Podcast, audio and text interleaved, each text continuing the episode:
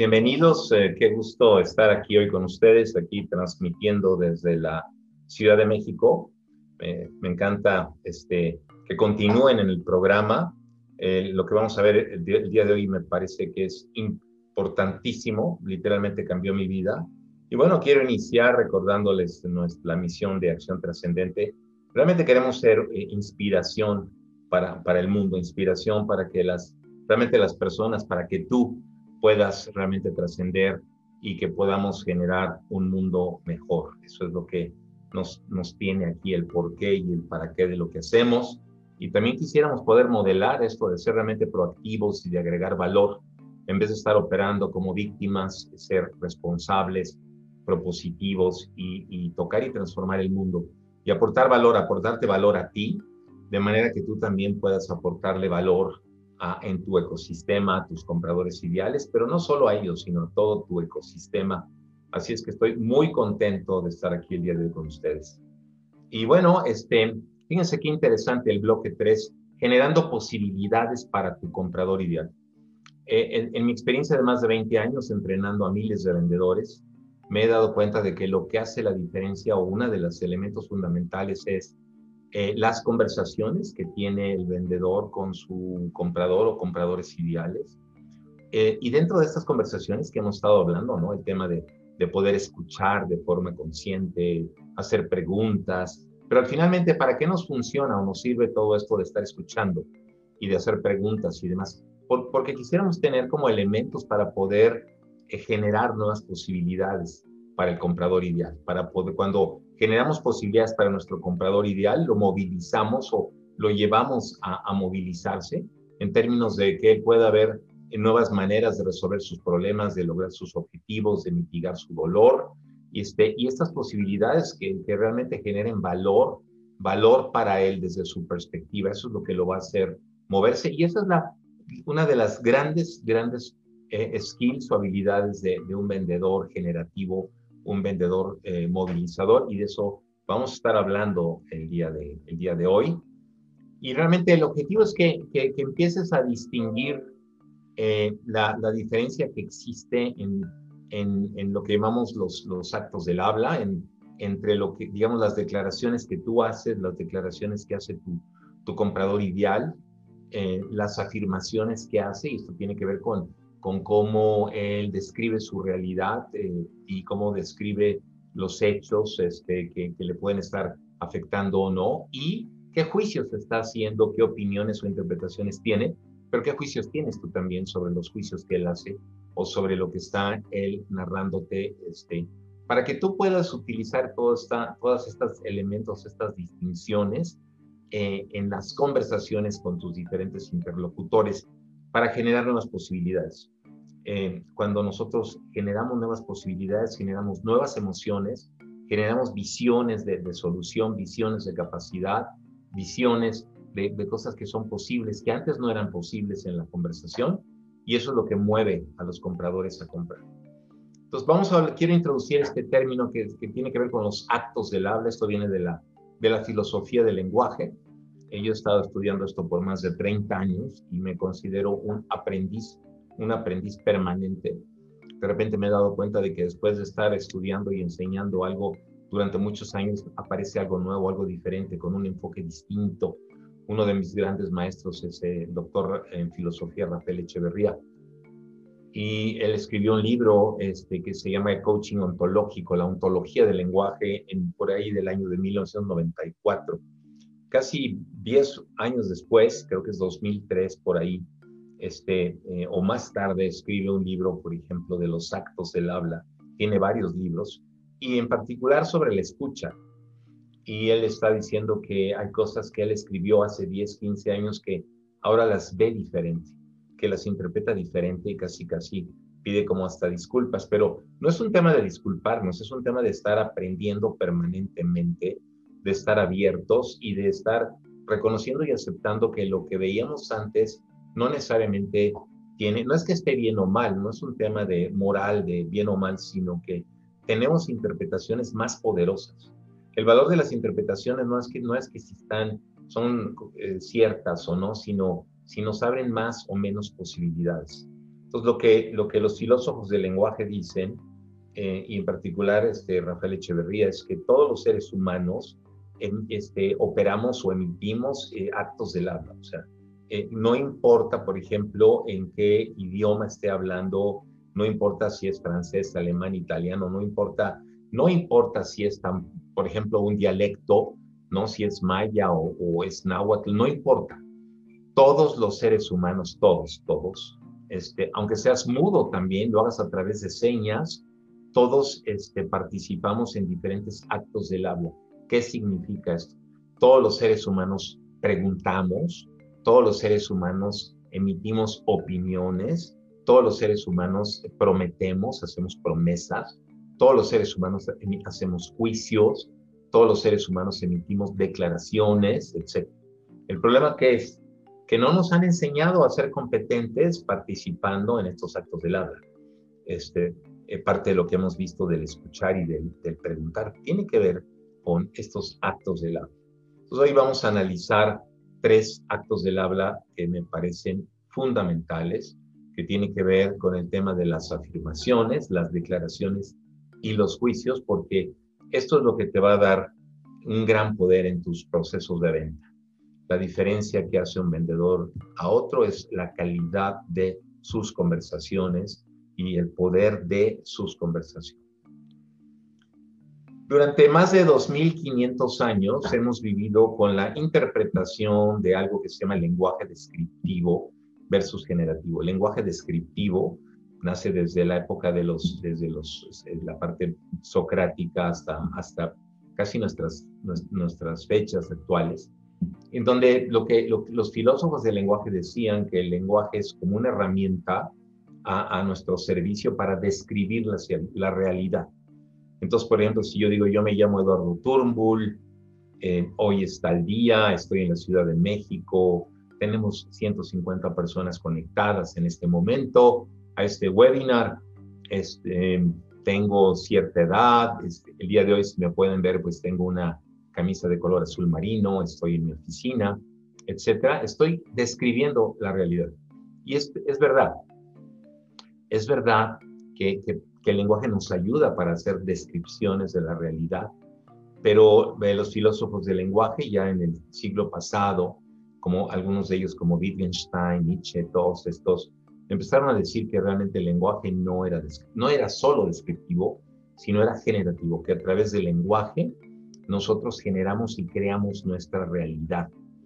Esto ya se está eh, ahora, ahora este, demostrando desde la neurobiología, desde las neurociencias, desde la epigenética. O sea, hay una serie de ciencias ahora que están demostrando que, que, el lenguaje, y el lenguaje tiene que ver con, con todo lo que yo me digo a mí mismo, lo que pienso, lo que le digo a los demás, mis creencias, mis pensamientos, este, mis valores, todo eso, todo eso se expresa en el lenguaje este, literalmente van a generar la realidad que tengo afuera.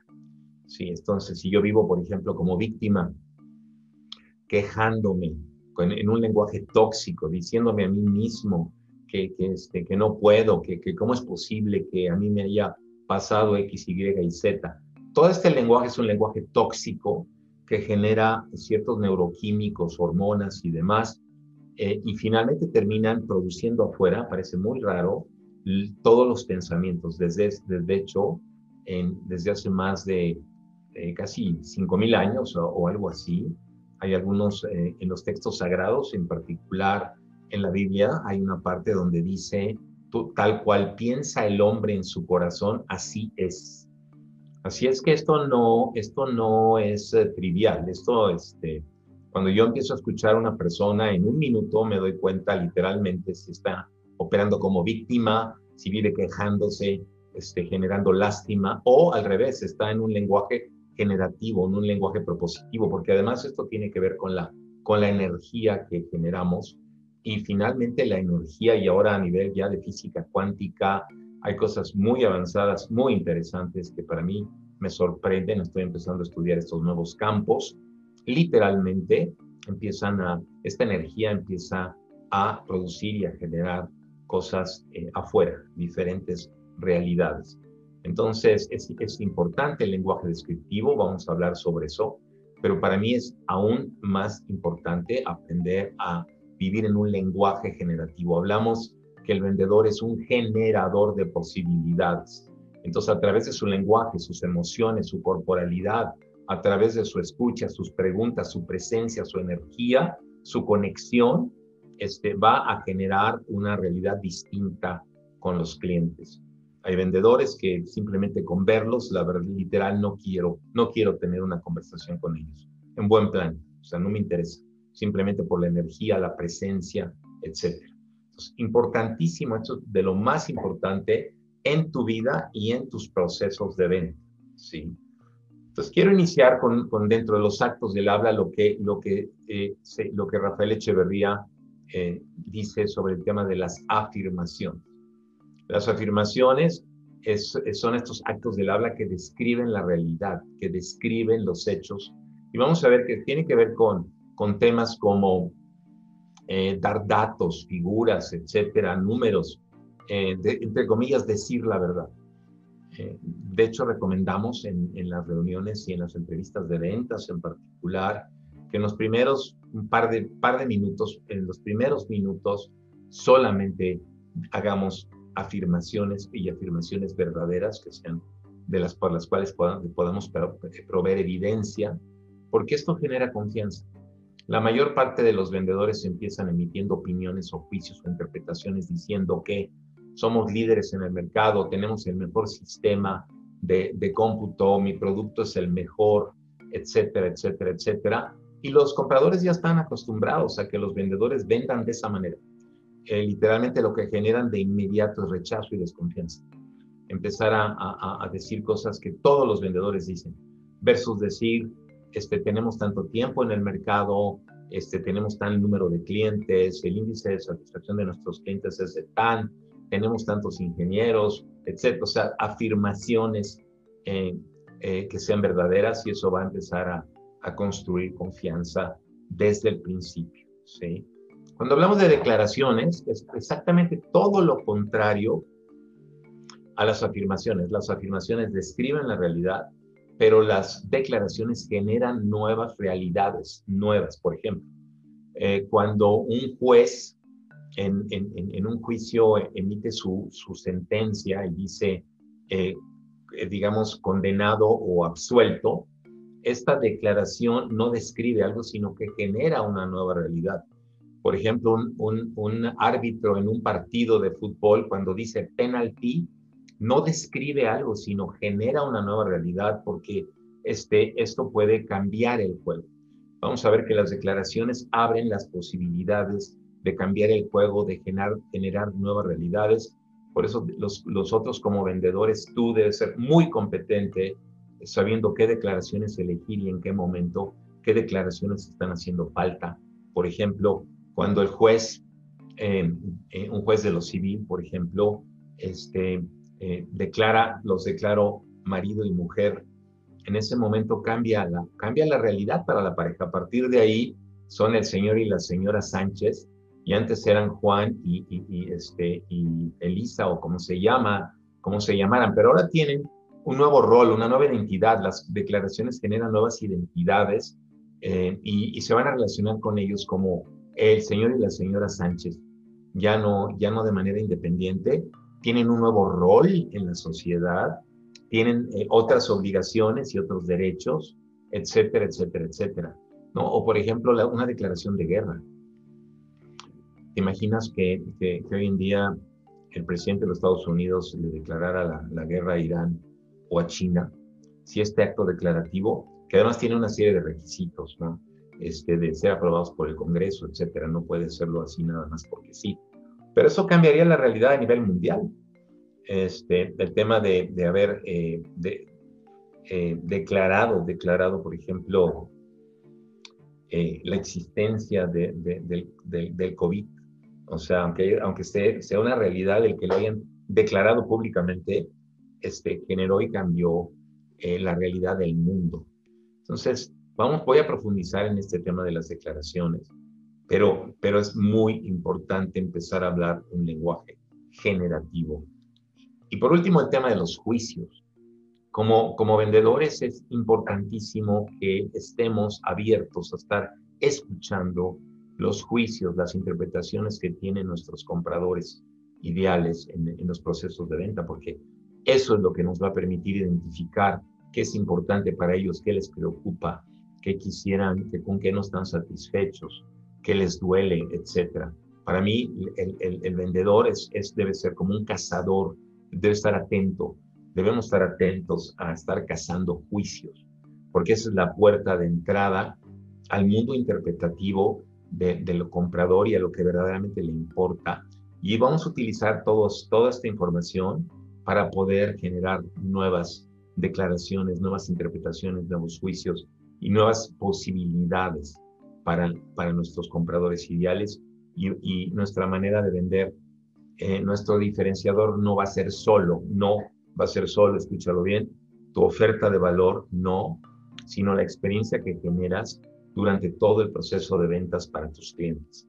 Realmente los escuchas, te conectas o no emocionalmente, haces preguntas relevantes, estás haciendo declaraciones poderosas, estás, vas a, estás dando eh, afirmaciones que generen y construyan confianza, estás emitiendo opiniones también eh, relevantes y poderosas para, tu, para tus compradores.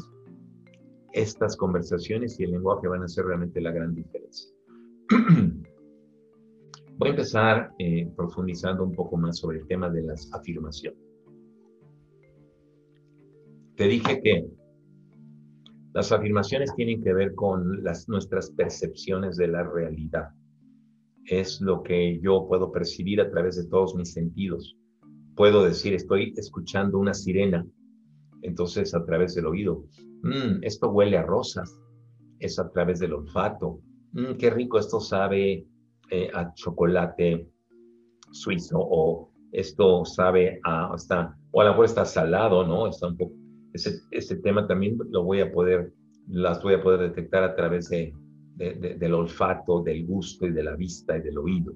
Entonces, muy importante estar atentos a las afirmaciones que da, eh, que emite el comprador durante su, su, las conversaciones que tengas con él y las afirmaciones que tú vas a hacer también, porque tienen que ver con el tema de cómo está él o tú percibiendo la realidad. Entonces, en primer, en primer lugar, deben ser hechos que puedan ser observados, ¿no? Por ejemplo, yo te dije que si tú puedes ver mi, recuadro ahí, pues este, una afirmación es que tengo lentes, tengo lentes puestos. Una, una afirmación es que me los acabo de, quitar los lentes, me los he vuelto a poner. Otra afirmación es que la, mi camisa es de color azul, azul marino. Podría ser si me estás viendo que tengo aquí una pluma, no sé si se alcanza a ver o no, de color negro, en fin. Entonces son, eh, eh, son cosas que, que todo mundo debería de poder observar y que, y, que no, hay mucho, no hay ninguna discrepancia. Si yo digo mi camisa es azul marina, bueno, pues a menos de que tengas un problema de daltonismo o yo esté, esté daltónico, pues la vas a ver del mismo color. Entonces esto nos va, nos, va, nos, van a, nos va a permitir entender, entre comillas, la realidad de nuestros compradores, datos, indicadores, en, en, el bloque 2 hablamos de, de, preguntas sobre, sobre datos, ¿no? De, sobre, sobre, sobre, sobre el, como el observador, el crítico, que está muy enfocado a obtener datos y afirmaciones, ¿no?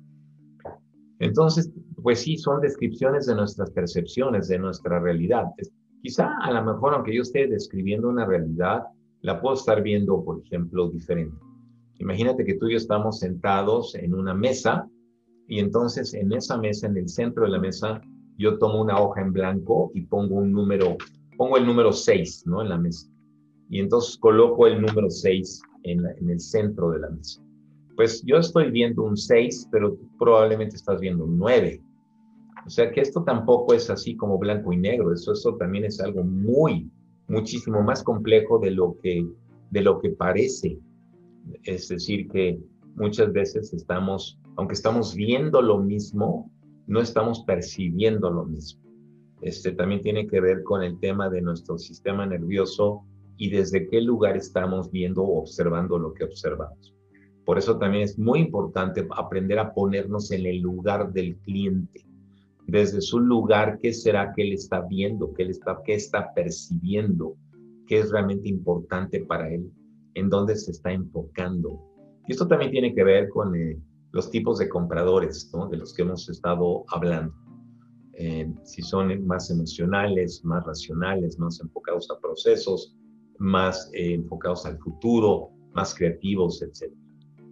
Ahora, hemos dicho que son, que son objetivos, ¿no? que son realmente objetivas. Deberían ser objetivas entre paréntesis porque literalmente desde muchos lugares, desde filosofía del lenguaje, desde neurociencias, desde muchos lugares, este, pareciera que no hay un mundo objetivo allá afuera al cual tenemos acceso. Realmente cada quien está constituyendo o creando la realidad que está viendo. ¿sí? Entonces, claro, en este caso, por ejemplo, yo puedo decir, es que es un cuervo. Y a lo mejor pues alguien diría es que es un gato. Pues, no, no puede ser un cuervo o un gato al mismo tiempo. ¿Qué pasa? Por ejemplo, no sé si tuviste la, la película Los, los dioses deben estar locos de esta tribu en, en, África, no recuerdo el nombre, ya tiene muchos años, pero te invito a que la veas, es muy divertida si no la has visto. Pero resulta que en este lugar eh, pasa una avioneta y suelta una, o se le, digamos, el, el, piloto de la avioneta o alguien en la avioneta viene tomando Coca-Cola y, y, tira un este, frasco de Coca-Cola, un envase de Coca-Cola de vidrio y cae en este lugar. Y entonces uno de los, de los, estos aldeanos o de estos pues realmente primitivos lo, lo ve, lo ve caer del cielo y es un, pues es una, es una, es una pelota, es un frasco de cristal transparente, algo que nunca habían visto. Nunca habían visto, entonces pensaron que era, que, que era un regalo de Dios, ¿no? que tenía que ver con, con, un tema de, de, una deidad que había bajado del cielo. Y entonces la, la, la película muestra cómo, cómo, es objeto de adoración, eh, cómo terminan peleándose por este objeto, etcétera, etcétera ellos no ven Coca-Cola. O sea, ellos no ven Coca-Cola, ellos no ven literalmente eh, botella de cristal, no tienen estas distinciones lingüísticas. Para que yo pueda ver Coca-Cola, tengo que tener la distinción Coca-Cola. Y este, alguien nombró y alguien dijo, este, esta, esta, esta compañía es Coca-Cola, esta bebida se llama Coca-Cola.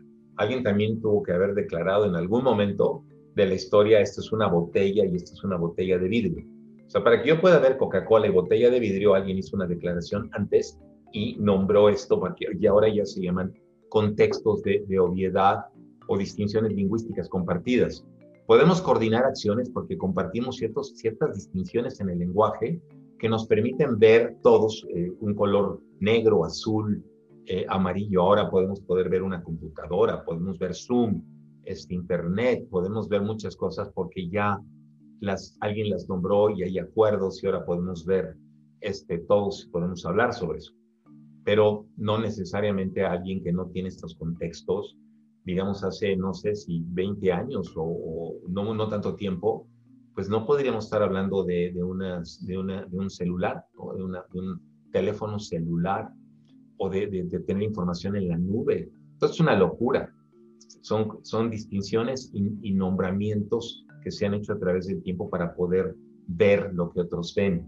Por eso es tan importante en, en los procesos de coaching empezar a poder ver, distinguir cómo habla, este, a qué se refiere, qué entiende por cierta terminología, qué es lo que él está viendo. A lo mejor está bien, hablando de lo mismo, pero está hablando de algo diferente.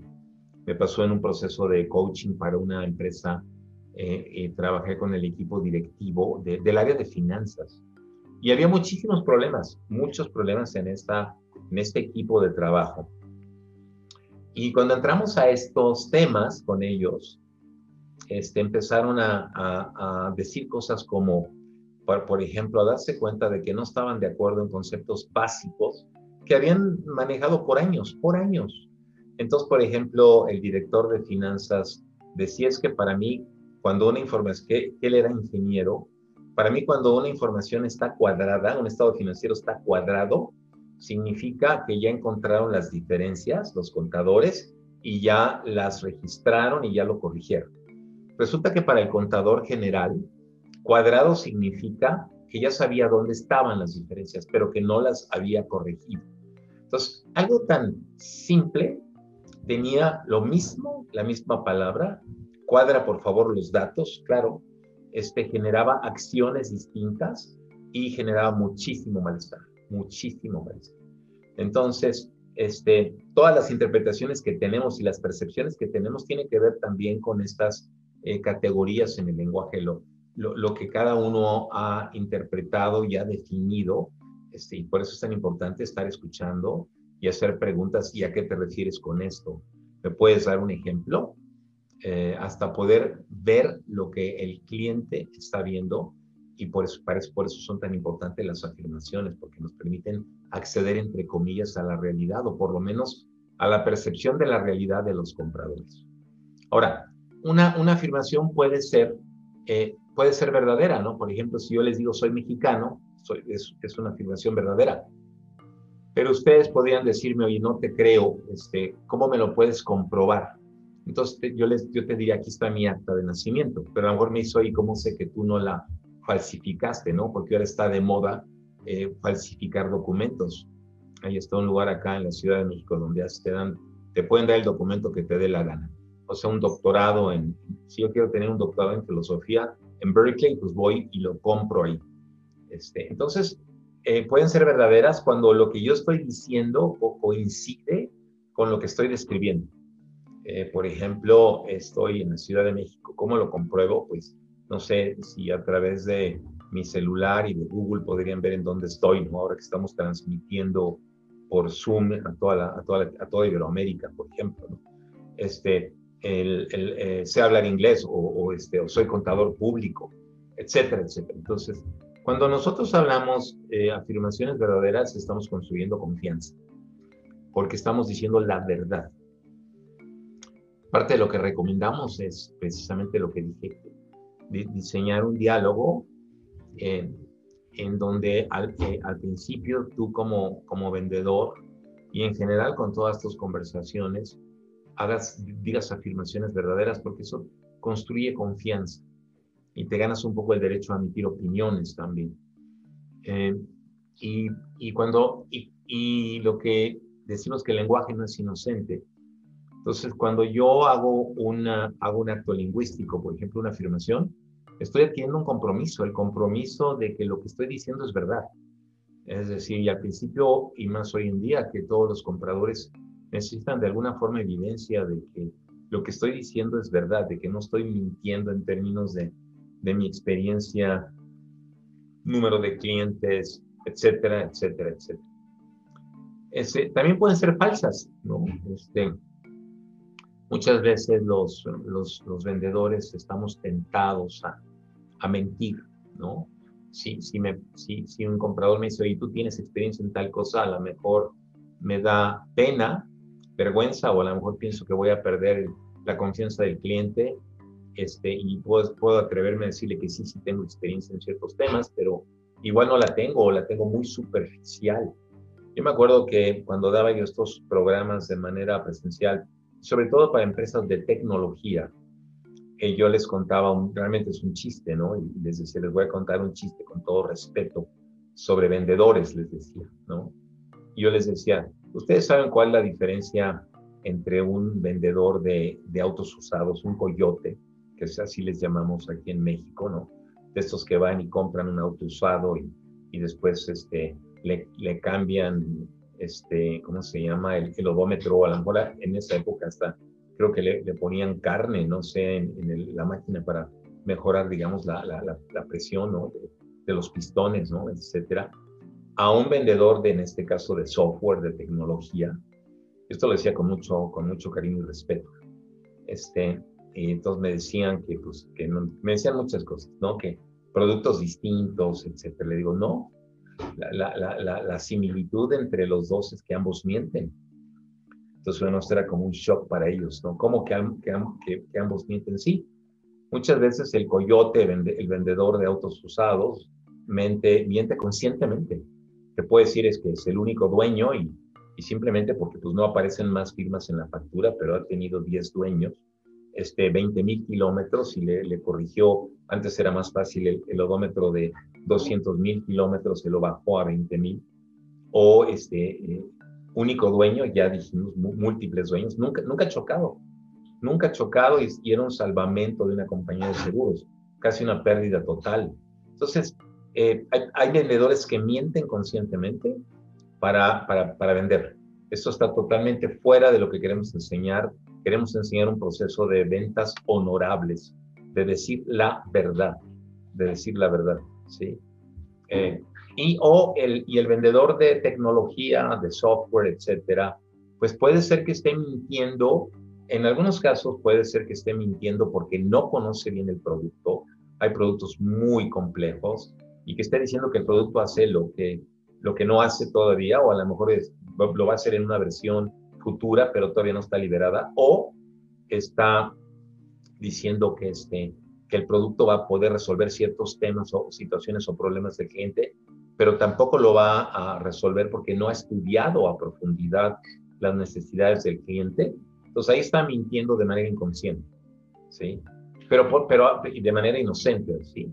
Eh, pero puede ser que esté mintiendo conscientemente para ganar para ganar la cuenta, para vender.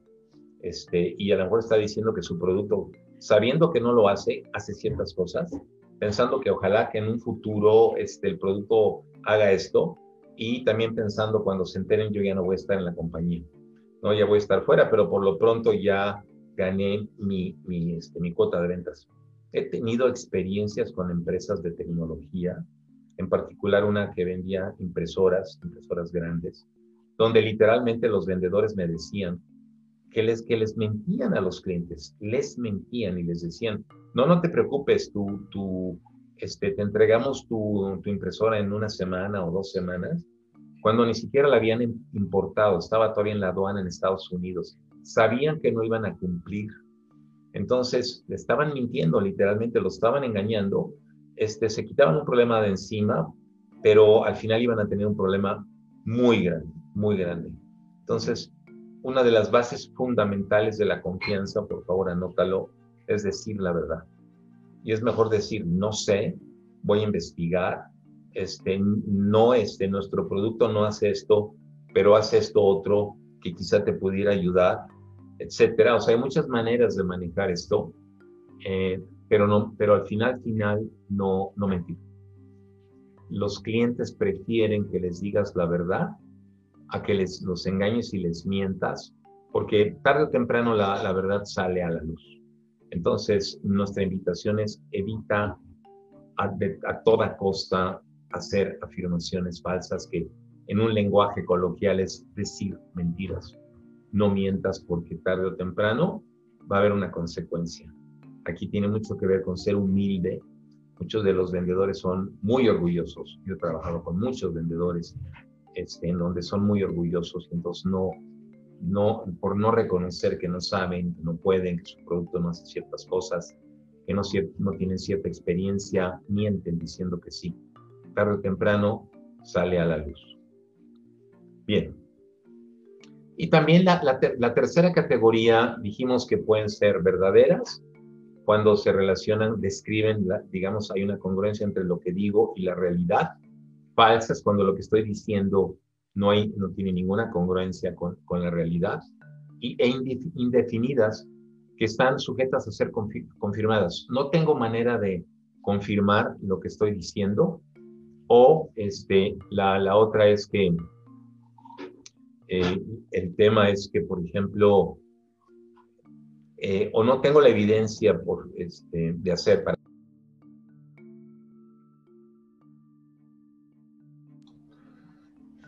Entonces, eh, por ejemplo, a futuro estamos hablando de, por ejemplo, mañana va a llover en la Ciudad de México. La única manera de saber esto es este, esperarme a mañana para ver si va a llover. O sea, están sujetas a, una confirmación futura, ¿no? Por ejemplo, eh, eh, vamos a sacar este producto, este nuevo producto, ¿no? Inclusive podemos poner una fecha. Tengo que esperar a ver si esto que está afirmando es verdad hasta la fecha en que, esté, en que, se, en que se realice. Eh, entonces, eso, eso son, o también cuando no tengo evidencia, ¿no? si yo te digo, tenemos un 25% de participación de mercado y tú me dices, oye, ¿cuál es la evidencia? Déjame ver tus estadísticas, este, quién hizo esta investigación o en, en qué lugar, en qué producto, etcétera y no tengo esa información, aunque pudiera ser verdadera, sigue siendo indefinida. Entonces, evitar hacer afirmaciones de las cuales no puedas comprobar. No puedas comprobar porque eso puede dañar tu confianza, la confianza del cliente también. Entonces, bueno, este, salga, el hablar un lenguaje descriptivo es muy útil, pero, pero es mucho más valioso, o sea, debe haber una especie de equilibrio en donde empecemos a utilizar un lenguaje generativo. Digamos que el lenguaje descriptivo es como la base de, alguna manera de la pirámide para generar fundamentos, generar confianza y en función de eso ganarnos el derecho de emitir declaraciones y hacer, hacer juicios. Entonces, fíjense lo que acabo de decir, cuando yo hago una afirmación, necesito proveer evidencia, o sea, si yo estoy diciendo que, que, que, nuestros, tenemos una cierta participación de mercado tras la estadística, tengo 300 clientes activos también, a lo mejor poder proporcionar una lista de clientes, que mi producto hace ciertas cosas, probablemente tenga que hacer prototipos, demostraciones, pruebas pilotos. Lo veremos que hay una etapa para proveer evidencia en el proceso de ventas y poder probar que nuestras afirmaciones son verdaderas. O el tema de traer testigos, eso es valiosísimo porque ahorra muchísimo tiempo y genera confianza el, invitar a otras personas a eh, decir que es verdad lo que, que, su empresa tuvo estos resultados, que es verdad lo que lo que estamos diciendo, que somos realmente confiables.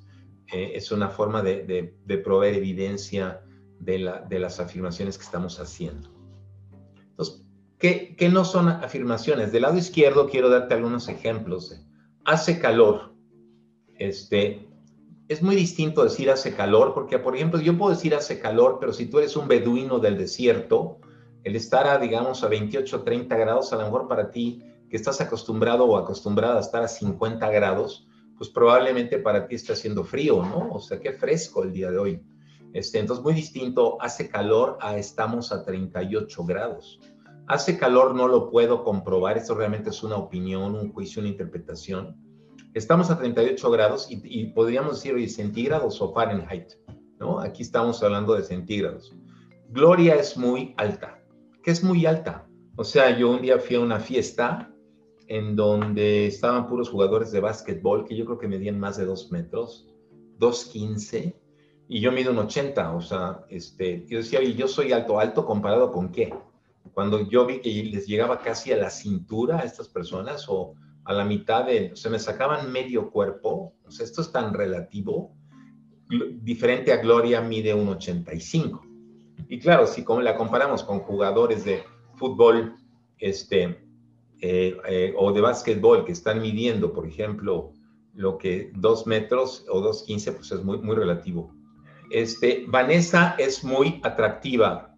Bueno, esto es eh, en, comparación de quién, ¿no? A lo mejor a mí me parece que es muy atractiva, pero no, para, pero para otras personas puede ser que no sea atractiva. Por ejemplo, Vanessa ganó el concurso de Miss Universo en el año 2018.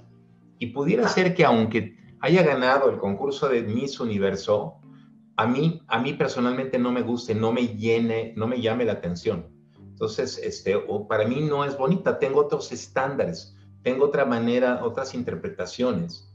Jorge es muy buen vendedor. ¿Qué significa ser buen vendedor? Esa es una opinión, lo vamos a ver después cuando hablemos de juicios e interpretaciones. O sea, es muy distinto decir, Jorge lleva tres años consecutivos vendiendo más del 100% de su cuota. Y, este, y eso a lo mejor también estaría sujeto a, bueno, a ver, eh, estadísticas, este, por qué lo digo, cuáles son las, las evidencias que tengo, etcétera. Pero a lo mejor para mí un buen vendedor es alguien que vende el 200% de su cuota. También está sujeto a estándares, pero es muy distinto porque yo sí podría proveer evidencia de esto, pero ¿cómo puedo proveer evidencia de esto si es una opinión? Somos líderes en el mercado. Tenemos el 25% de participación del mercado en Sonora de acuerdo a la, estadística de mercado realizada por tal agencia. Y aquí está la estadística. ¿En qué productos, en qué servicios, en qué categorías? Pero cuando estamos, fíjense, cuando, este, cuando estamos con un, con un vendedor o somos vendedores que está emitiendo afirmaciones, eso construye confianza en vez de estar emitiendo opiniones. Y afirmaciones este, digamos que sean, que puedan ser comprobadas. Entonces, un ejemplo, y me estoy adelantando a lo que veremos después, es ¿qué, qué, afirmaciones puedo yo darle a mi comprador en la primera entrevista o qué hechos le puedo dar para llevarlo a qué interpretaciones, qué es lo que yo quiero que él piense de mí, qué es lo que yo quiero que piense de mí. Nuestra empresa fue fundada en el año de 1991. Imagínense una entrevista con un, con un vendedor que, te dice, oye, fíjate que nuestra empresa fue fundada en, en 1991, tenemos 300 empleados, estamos certificados en ISO 9000 o, este, o ABCD, ¿no?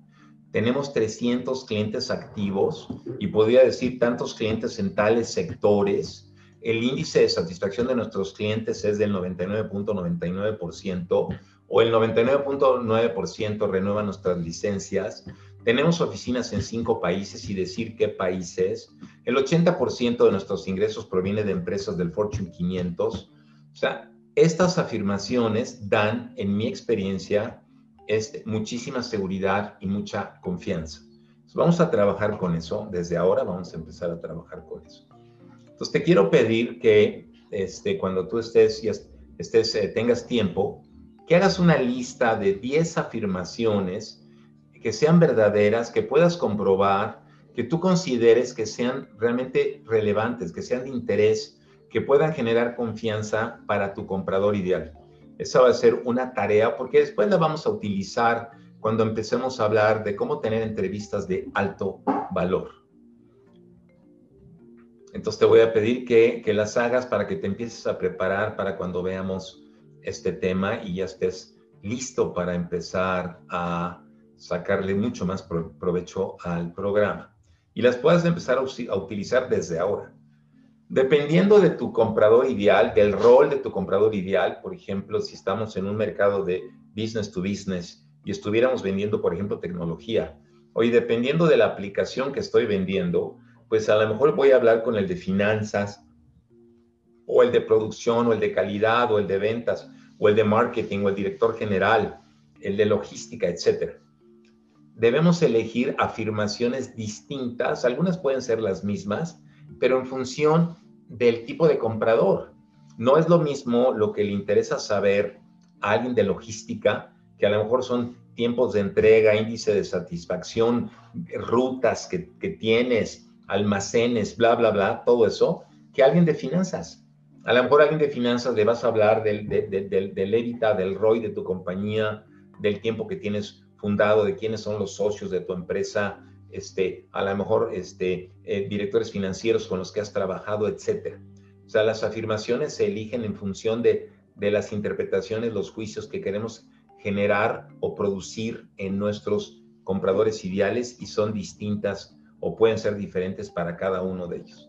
Entonces te quiero pedir que por favor hagas esta tarea para que estés preparado para tu, para, para, cuando, para cuando veamos esto. Ahora voy a cambiar, voy a pasar a las declaraciones. Las declaraciones son actos del habla eh, que generan nuevas realidades, nuevas posibilidades. Lo he dicho desde, desde, desde la introducción.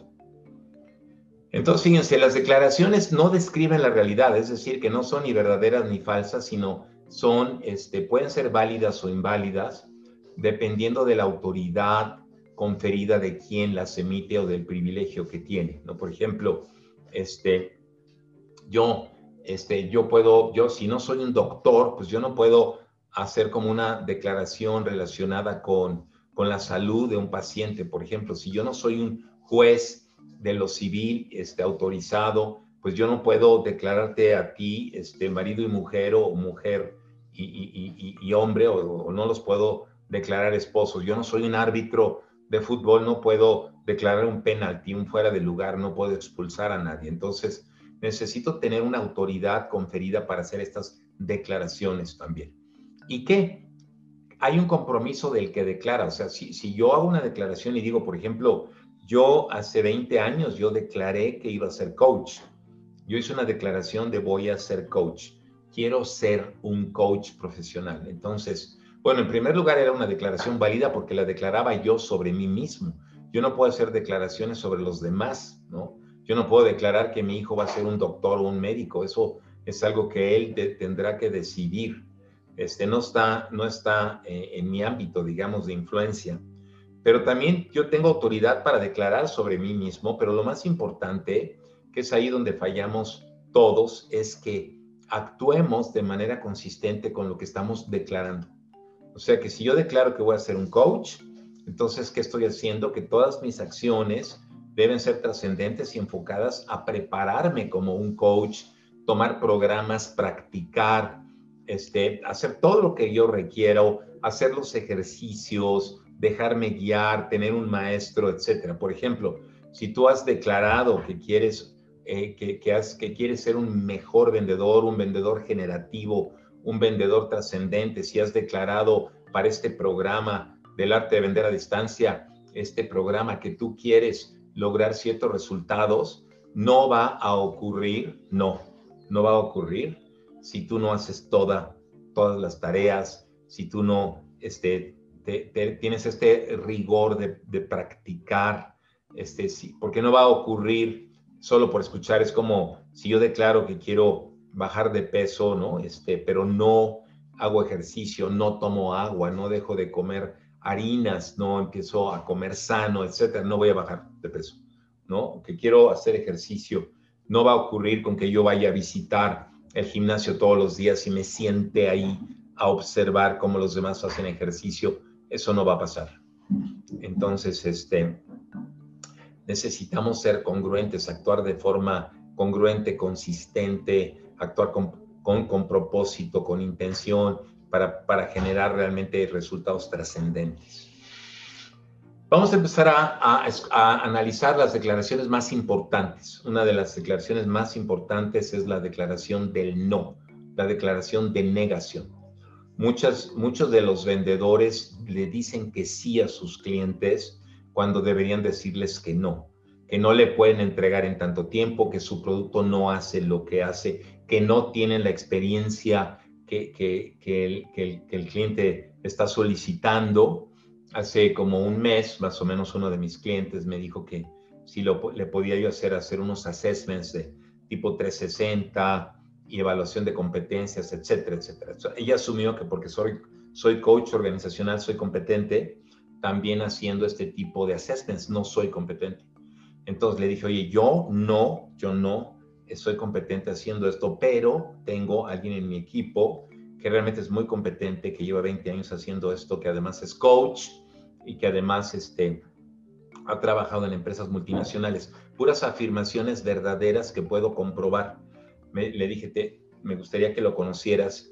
Y bueno, este, resultó varias entrevistas y demás, y estamos a punto de, no lo hemos hecho, pero creemos que vamos por muy buen camino en nuestro proceso de ventas. Pero fui muy honesto antes yo decía que sí a todo, primero por ignorancia, porque pensaba que sí podía, no, no distinguía áreas o terrenos o dominios de acción, y entonces me podía comprometer en cosas en donde no era competente. Entonces, ¿qué pasa? Que cada vez que digo que sí a algo, queriendo decir que no o pensando que debería decir que no, estoy atentando a mi dignidad, a mi dignidad. Esto puede parecer broma, pero un día está haciendo consejería familiar vino una señora que, que, este, tenía eh, cinco hijos de, y era madre soltera, cinco hijos de, de, padres diferentes.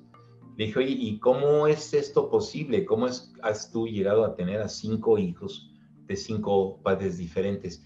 Y puede parecer broma, pero no es. Me dijo Eduardo, no sé decir que no, no puedo decir que no. Entonces, eh, finalmente nosotros somos la suma de los sís y de los nos que hemos dado en nuestra vida. ¿sí? Entonces tenemos que ser muy responsables porque no se trata de decir que no porque no. Es decir, cuando es más conveniente decir que no, porque no voy a cumplir, no soy competente, este va a afectar mi dignidad, va a afectar mi tiempo, va a afectar mi ecosistema, por lo que tú quieras, tienes el derecho y la libertad de decir que no. Realmente lo que estamos proponiendo en este proceso de ventas y en general en la vida es aprender a negociar. No es, no es aprender a decir que no, sino aprender a decir cómo sí, este, este, cuando realmente sí se pueden hacer las cosas. ¿sí? pero estamos comprometiendo nuestra libertad y nuestra dignidad. Tengo un caso de un, de una, de un, de un chico que fue mi cliente, es, es un millennial, 35 años. Parece que no sé si es un tema de los millennials en general o no lo sé, si esto es generacional o no, pero el tema de que no aceptan nos. Entonces, eh, por más entrenamiento que yo le di y demás, no aceptaba que su, que su equipo directivo le dijera que no, no aceptaba contra, contra ofertas o propuestas de, de, fechas, por ejemplo, para compromisos, sino que los, realmente los obligaba a, comprometerse en las fechas que él consideraba que eran como las adecuadas, etcétera. Y, y, parte de esto empezó a generar mucho cortisol en el equipo directivo, mucha adrenalina, mucho estrés. uno de sus directores murió, el, el director de finanzas, no solo por esto, pero sí gran parte fue por esto. Entonces aquí es muy importante aprender a decir que no o aprender a negociar, a ser un no responsable, no porque si te digo que sí va a pasar todo esto, o no porque considero todo esto, o a negociar. Eh, y eso es muy importante con los clientes. Los clientes te empiezan a respetar cuando tú le dices, sabes que lo lamento, me encantaría, pero no puedo hacer en esto en esta fecha. Hace dos días le di coaching a un gerente de una empresa que está en Estados Unidos, que tiene un cliente muy exigente, muy. El contrato dice que le tienen que avisar con 24 eh, horas de anticipación cuando tienen un tema para que él mande un técnico a resolverlo. Eso está por contrato, 24 horas. Pero muchas veces esta persona le avisa el mismo día en la mañana y quiere que en cuatro horas o en el mismo día este, le surtan o le, resuelvan el problema, ¿no? Tiene que ver con un tema de mantenimiento de maquinarias. tuvimos que hacer un ejercicio en donde yo la hice de su cliente, de su comprador, este, diciéndole, oye, te pido que hoy mismo lo mandes. O es que, mira, me encantaría, pero no es posible por bla, bla, bla, ya están asignados mis ingenieros, además por contrato, no me importa, o sea, no me estás escuchando, necesito que lo mandes hoy, así, ¿no? Como muchas veces, hasta que de manera eh, más como natural él pudo articular el, de veras que no, yo no puedo este, hacer esto por ti, este, te pido que, yo me comprometo a atenderlo, pero ayúdame tú a mí y yo te voy a ayudar a ti. O sea, esto le llamamos, le llamamos quid pro quo, ¿no? En estas pequeñas negociaciones en donde yo voy a hacer algo por ti si tú haces algo por mí. Entonces fue todo un tema de enseñarles, y esto lo veremos en negociación, en el módulo de negociación, hacer quid pro quo, o sea, negociar. Si, oye, con mucho gusto yo voy a hacer mi mejor esfuerzo y voy a cumplir, pero yo necesito que para que yo te ayude, tú me ayudes a mí. ¿Estarías dispuesto a hacer algo por mí? Y en ese momento guardar silencio, esperar a que la otra persona diga, sí, como, como qué. ¿Podrías tú este, avisarme con 24 horas de anticipación eh, de todos los eventos que tú estés enterado? Sí, claro que sí. Este, yo me comprometo entonces a atenderlo en 24 horas y cuando tú no no me puedas avisar porque sea como un bomberazo, yo te prometo que voy a hacer mi mejor esfuerzo.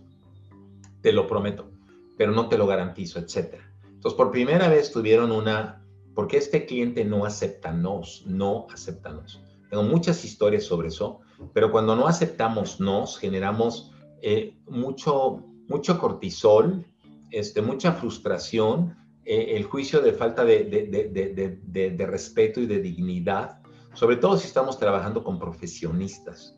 Si estamos trabajando con gente comprometida y profesionistas, es muy importante el poder negociar acuerdos que se puedan cumplir con nuestros clientes, comprometernos a lo que sí podemos entregar, hacer promesas responsables, este, y también el mismo cliente facilitarle o ayudarle a que él haga compromisos también responsables. Entonces, el, aprender a decir que no eh, es fundamental en la vida como un acto declarativo. Eh, este, para tener paz, tener libertad, tener dignidad y tener salud. Tener salud. Muchos de los clientes con los que trabajo, vendedores y coaches en generales, su gran estrés tiene que ver con esta inhabilidad de decir que no, de negociar acuerdos responsables que puedan ser cumplidos. Quizá piensas que no sabes decir que no, este pero te aseguro que hubo un momento en tu vida en el cual te resultaba sencillo el decir que no a los demás. Si tú no te acuerdas, pregúntaselo a tus padres, porque seguro que ellos se acuerdan. Cuando estabas aprendiendo a hablar, hubo un momento en el cual la palabra que más repetías probablemente fuera no. Si te preguntaban cualquier cosa, tú decías que no. Si te querían dar la comida, tú decías que no. Si querían llevarte al parque, tú decías que no. Era un momento muy bonito para ti, porque estabas descubriendo que tú tenías la capacidad para hacer valer tus derechos, que tú podías comunicar a los demás cuáles eran tus necesidades y que podías influir en el mundo que estaba a tu alrededor. Simplemente con esas dos letras, simplemente con esa palabra, no, podías comunicar muchísimo. ¿Qué es lo que ha pasado durante todo este tiempo para que se te olvide que tienes esa capacidad? Muy probablemente lo que ha sucedido durante todo este tiempo es que te han empezado a importar demasiado las opiniones de los demás. Muy probablemente lo que ocurra es que tengas miedo a defraudar a la gente que tienes a tu alrededor, que quieras generar siempre una impresión positiva o que empatices demasiado con las necesidades de los demás, hasta el punto en el cual las tuyas pierden importancia. Estos son algunos de los motivos que llevan a muchas personas a que les cueste mucho, mucho, mucho decir que no. Vamos a ver cinco puntos que si los sigues te va a resultar mucho más fácil poder decir que no en aquellas situaciones que para ti es importante. El primero de ellos es que reconozcas que tienes derecho a decir que no. Poner límites a los demás es un derecho que tú tienes, no es un capricho. En segundo lugar, tienes que transmitir del modo más asertivo posible esa negación. Cuanto más correcto sea ese mensaje, cuanto más respetuoso sea con la persona que tienes delante, más va a aceptar esa negativa. Tercero, por muy correcto que haya sido tu mensaje, tienes que aceptar que esa persona que tienes delante muy probablemente no le va a hacer mucha gracia que le estés diciendo que no. Pero es su responsabilidad gestionar la frustración que va a sentir en ese momento. Es su responsabilidad, no es tu problema. Cuarto, tienes que aceptar que decir que no va a tener una serie de consecuencias. No puedes esperar decir que no y que la persona que tienes delante le vaya a parecer fantástico, sobre todo si esa persona tiene cierto poder sobre ti, por ejemplo, a nivel laboral. Cada no tiene unas consecuencias, por lo tanto debes analizar cada situación de manera individualizada y hacer un balance de coste-beneficio. Hay ocasiones en las que quizá te merece más la pena decir que sí, aunque en el fondo te apetezca decir que no. Y quinto, tienes que aceptar que no vas a agradar a todo el mundo. Si intentas gustar a todos, al final a quien menos te vas a gustar va a ser a ti mismo. Al final también tienes que recordar que decir que no es un derecho, no es una imposición. Cuando aprendas a decir que no, tampoco tienes que ir por la vida diciendo que no a todo el mundo, porque entonces tampoco vas a ser una persona agradable. Decir que no es un derecho que tú tienes, por lo tanto, ejércelo con responsabilidad. Muy bien. Entonces, eh, sí tiene consecuencias. El, el lenguaje no es inocente. Sí tiene consecuencias decir que no entonces, parte del tema es este análisis de para cada situación en particular, voy a decir que sí, voy a negociar o literalmente voy a decir que no. Sé que habrá consecuencias, estoy dispuesto a vivir con esas consecuencias. Es, y la otra es, eh, una de las máximas es, conviene más decir que no cuando, cuando el impacto o los resultados finales van a ser mejores si digo que no ya sea evitando ciertos temas o generando, evitando ciertas situaciones inadecuadas. Y entonces aquí te voy a dejar una práctica que tiene que ver con, a ver, parte del, del tema del lenguaje, y lo veíamos desde el, desde el bloque 1, tiene que ver con el tema de que en, cada acto lingüístico está el lenguaje, lo que estoy diciendo, están las emociones, la emocionalidad, desde la cual lo digo y, y, desde donde estoy yo hablando y que genero en el otro y está la corporalidad, la corporalidad. Entonces te voy a dejar un ejercicio eh, para que lo hagas con, con tu, tu, body de aprendizaje, que espero que a estas alturas del programa ya tengas uno, alguien que te acompañe en tus prácticas y si no, te pido que busques uno, por favor, para que practiques. Y entonces que tú le solicites a tu, a tu body, a tu, a tu compañero de aprendizaje, que haga esta práctica contigo que tú le digas que asuma el rol de alguno de tus compradores ideales, algún comprador, este, a lo mejor puede ser en un momento de negociación o en algún momento en el proceso de ventas, y entonces este, que, le des el contexto que requiera eh, para, para hacer la dinámica y que si este, ya lo, lo estás este, eh, practicando, entonces le pidas que por favor eh, le hagas tú, tú le digas algo importante, le solicites algo importante a tu comprador ideal. Eh, o bueno, podrías también solicitarle que juegue el rol de proveedor si quieres. Lo que más sentido te haga, lo que más sentido, pero tú solicita, solicítale algo importante para ti y pídele que decline, es decir, que te diga que no durante eh, por lo menos cinco veces, tú le, este, que siempre decline, a, a lo mejor al principio de una forma muy polite, por ejemplo, de muy, este, sí, política, muy suave, hasta que al final te diga, ¿sabes qué? Lo lamento, pero no. O sea, no, no lo puedo hacer, no lo voy a hacer. Casi, casi te prometo que no lo voy a hacer, ¿no? Es decir, ya, este, porque hay compradores muy, muy, muy, o clientes muy exigentes, ¿no? O personas en nuestra vida que no aceptan nos. Entonces, por lo menos hazlo cinco, mínimo cinco veces, si puedes más. Y lo más importante es que tú vayas viendo qué pasa contigo, qué pasa con tus emociones, qué pasa con, con tu corporalidad, qué pasa, qué conversaciones tienes, qué lenguaje, qué juicios, interpretaciones, como cuál es ese diálogo interno. Eh, algunos nos cuesta mucho trabajo decir que no, yo vengo de ahí, de, de, de, tener que practicar esto muchos años, eh, porque en mi casa no se valía que yo dijera que no, ni en la escuela tampoco, ¿no? Eh, entonces, si vivimos de ambientes en donde decir que no tiene consecuencias muy altas, inclusive a lo mejor eh, este, castigos o violencia física o emocional, pues tenemos instalado ese, ese miedo inconsciente a decir que no, este, el pensar que no tenemos derecho, entonces necesitamos que, se generen nuevas sinapsis, nuevas redes, conexiones neuronales para habilitar biológicamente que podamos decir que no. Y después de hacer este ejercicio cinco veces, al final eh, tú le vas a decir gracias, que también es, es, como ir en contra, parece como paradójico ir en contra. ¿Cómo es que te estoy diciendo gracias si me estás diciendo que no? Este, y, la, y que tu body termine diciendo de nada. Eh, y que observes qué te pasó y que comentes con, con él o con ella qué te pasó en este ejercicio, eh, porque los vendedores, una de las cosas que más requieren o requerimos como, como vendedores es no tomar el no de manera personal, cuando muchas veces en, durante los procesos de venta solicitamos información, acceso al poder, estamos intentando cerrar, nos dicen que no, necesitamos estar entrenados para que no nos afecte podamos seguir centrados, seguir, seguir en la conversación. Y luego te voy a pedir que cambies los roles, que sea más bien al revés, que tú la hagas de, vendedor y tu, y tu body de tu, de tu comprador y que sea tu comprador el, el, solicitándote varias veces eh, algo a ti. Puede ser un descuento, una concesión, lo que tú quieras. Y el que tú puedas decirle, oye, me encantaría, pero no es posible, ya te di mi, mejor precio, este, la verdad es que no, no tenemos en este momento el equipo en stock, no te lo podemos entregar en esa fecha, pero tú consignes que le digas que no a las peticiones que te está haciendo. Al final, él te dirá gracias y tú de nada. Esto es un ejercicio que hay que practicar con muchísima frecuencia. Mucha frecuencia no se va a instalar esta capacidad de decir que no de forma automática. Se requiere mucha práctica consciente. Vamos a pasar ahora a lo que se llama la declaración del sí o de, la, declaración de aceptación. ¿Por qué esto es importante? Es tan importante como la declaración del no. ¿Por qué es importante? Porque esto compromete nuestra identidad.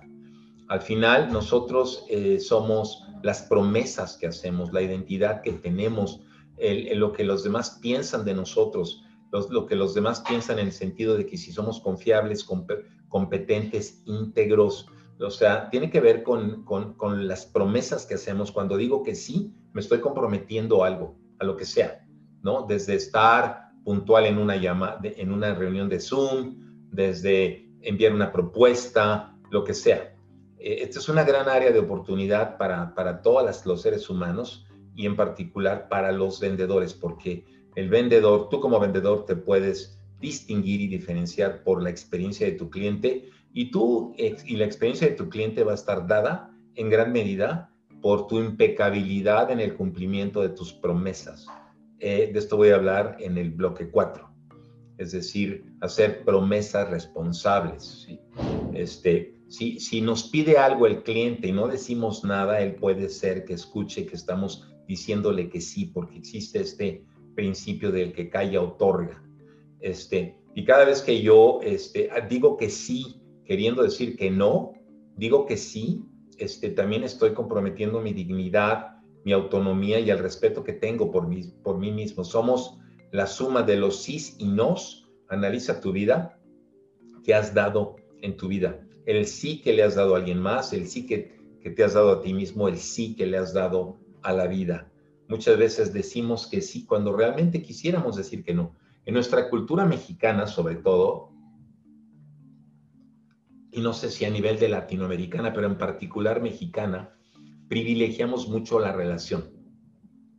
Cuidamos mucho la amistad y cuidamos a los demás. No queremos ser malas personas y pensamos que por decirle que no a alguien, un amigo, o decirle que no a un cliente o algo, vamos a ser como malos, malas personas. Queremos ser aceptados. Este, eh, entonces, por los demás queremos ser juzgados como buenas personas, pero pero muchas veces es muy importante saber hacer sí, sí responsables, promesas responsables, porque sabemos que tenemos los recursos, el tiempo, los conocimientos, todo lo necesario para poder cumplir. Y es em, eh, empezar a darle valor a nuestra palabra. Hay un dicho que me parece absurdo, que dice que prometer no empobrece, sino cumplir es lo que aniquila o algo así. Prometer sí empobrece, sí, si no vamos a cumplir nuestras, nuestras promesas, nuestra palabra, porque estamos comprometiendo quiénes somos, nuestra identidad. Entonces, si yo digo que sí, pero no actúo, entonces en los procesos de venta, si yo estoy diciendo que sí, más vale que, sea un sí responsable eh, y que esté haciendo compromisos que sí puedo yo personalmente o mi equipo o la empresa cumplir. Otra gran área de oportunidad en general para todos y en particular para los vendedores, para ti como vendedor, para mí es, de repente hay clientes que nos preguntan ciertos temas sobre, puede ser sobre el producto, sobre el proceso, sobre la competencia, tendencias, lo que sea, sobre lo que sea, ciertas áreas de expertise. Es tan liberador, tan liberador poder decir, la verdad es que no sé, no lo sé, o no lo sé con la profundidad que debería de saberlo. Estoy siendo muy consciente y estoy siendo muy honesto, pero lo voy a investigar. No lo sé, pero déjame investigarlo. Y con eso estamos construyendo confianza. Hay un fenómeno que tiene que ver con una especie de ceguera cognitiva, en donde es como que yo no sé que no sé. A veces creemos que sabemos, porque, pero nuestro nivel de, de conocimiento es muy superficial o no sabemos en ciertas áreas con la profundidad requerida. Es prácticamente imposible ser experto hoy en día, ni siquiera experto en una área en particular. Tengo más de 30 años en el área comercial y, vendiendo y entrenando vendedores y me considero un aprendiz, un aprendiz. Permanentemente estoy aprendiendo, ahora más con todo este tema de todo lo que se requiere para habilitar a las empresas a vender a distancia por todos los beneficios que tiene, Pero necesitamos eh, mm, reconocer que no sabemos, ¿sí? Y dejar de pretender saber. Me generó muchísimo sufrimiento a mí en lo personal durante casi 20 años, creo que desde los 20 a los 40, 20 eh, a los 30 por lo menos, creo, creo. Este, estar eh, pretendiendo saber es como actuando como si supiera cuando sé que no sé.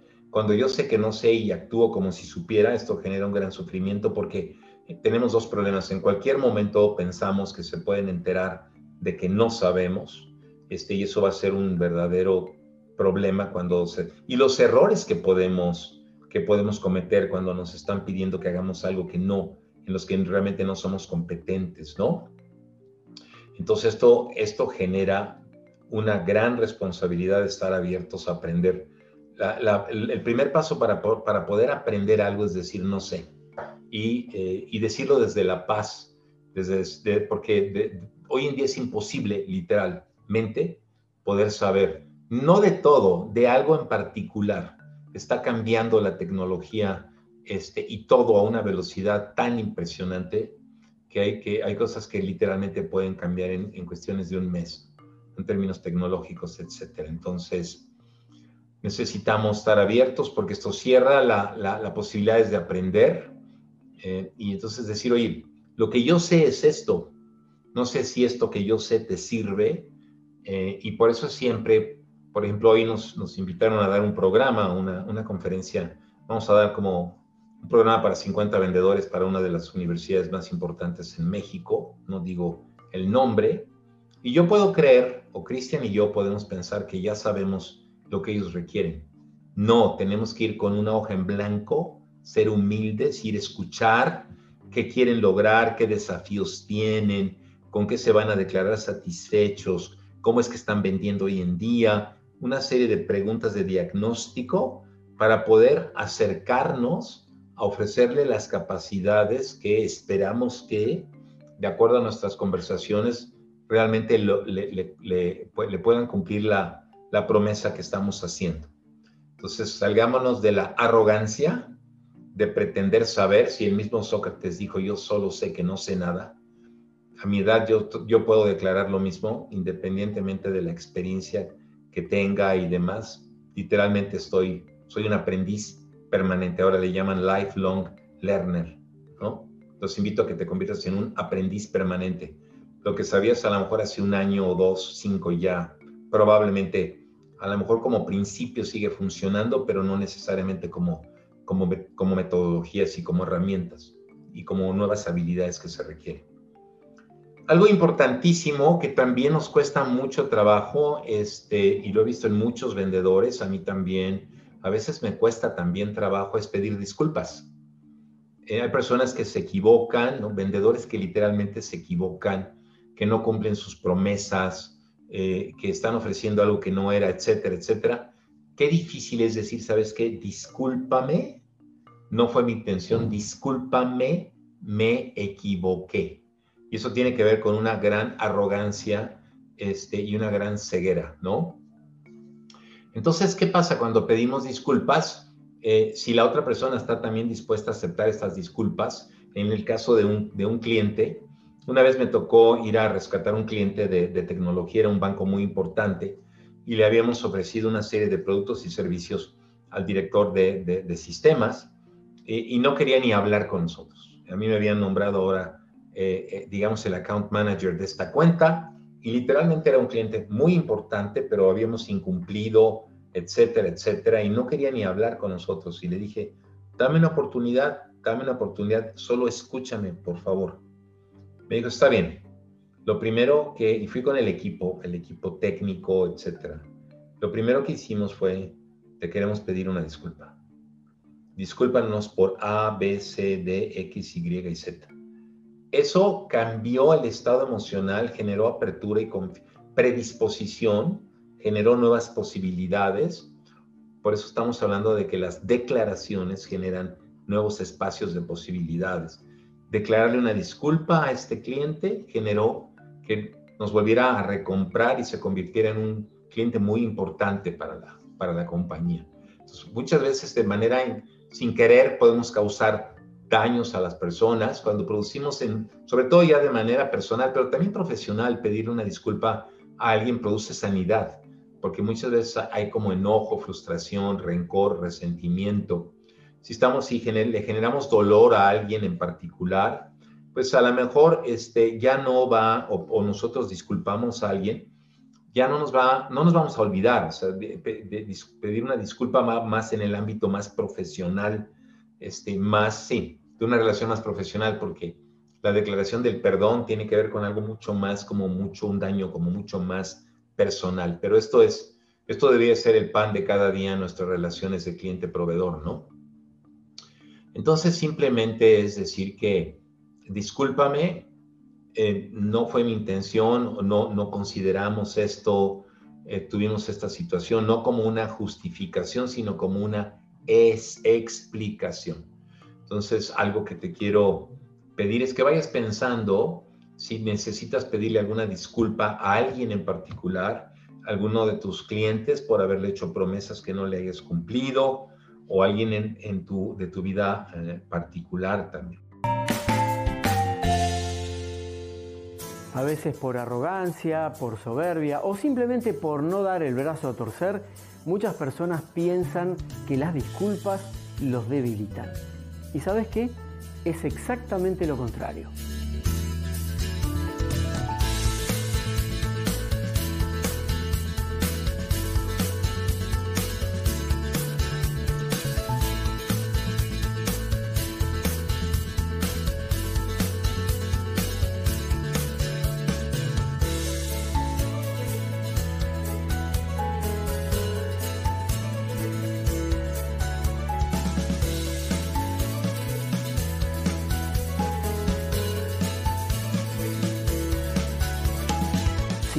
Viendo esta secuencia podrás disculparte de una forma honesta, completa y positiva. Cumplí siempre con tu palabra. Esto es lo que te convierte en un ser humano más confiable para los demás y también para vos. Yo quería más tiempo. Tiempo para decirle a mi hijo que yo lo amo más que cualquier otra cosa.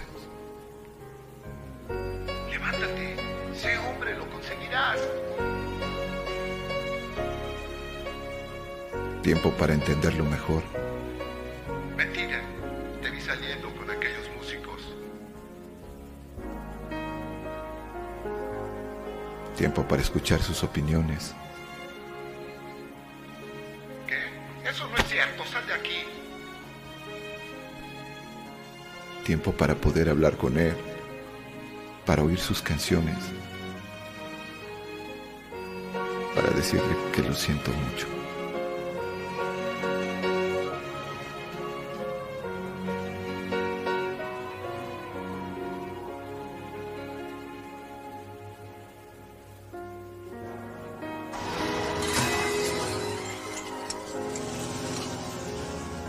Gustaría poderle decir que yo quería más tiempo. Tiempo para hacer lo que nunca hice.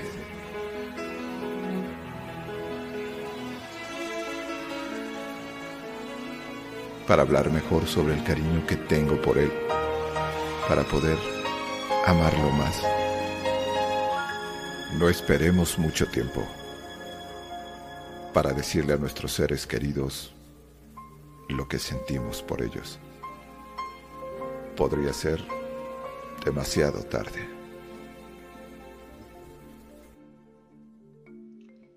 Entonces aquí quiero hacer una recapitulación.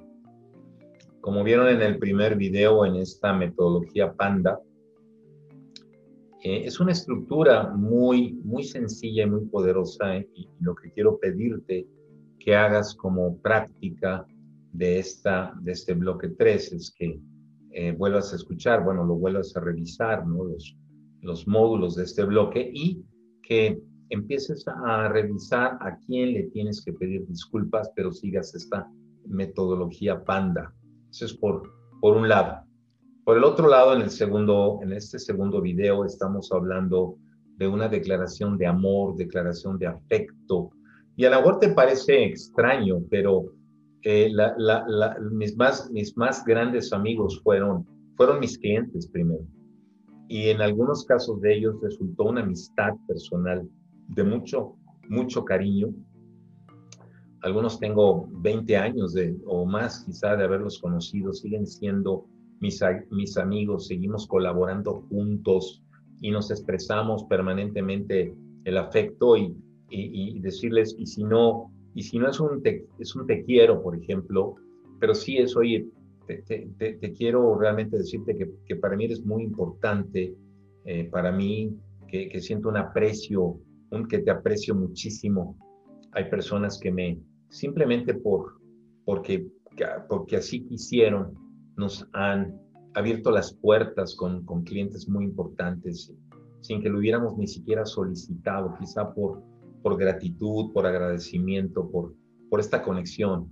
Entonces, eh, muchos de tus clientes seguramente empiezan a ser, empiezan como en una relación profesional, pero en el proceso de ventas, de realmente quererles verdaderamente aportar valor, cuidarlos, educarlos, eh, literalmente acompañarlos, apoyarlos a resolver sus temas, eh, quizá más en este ámbito de, de coaching, comunicación, desarrollo humano, transformaciones organizacionales, generación de líderes, entramos en, en, aspectos muy, mucho más personales, pero también en términos de resultados profesionales.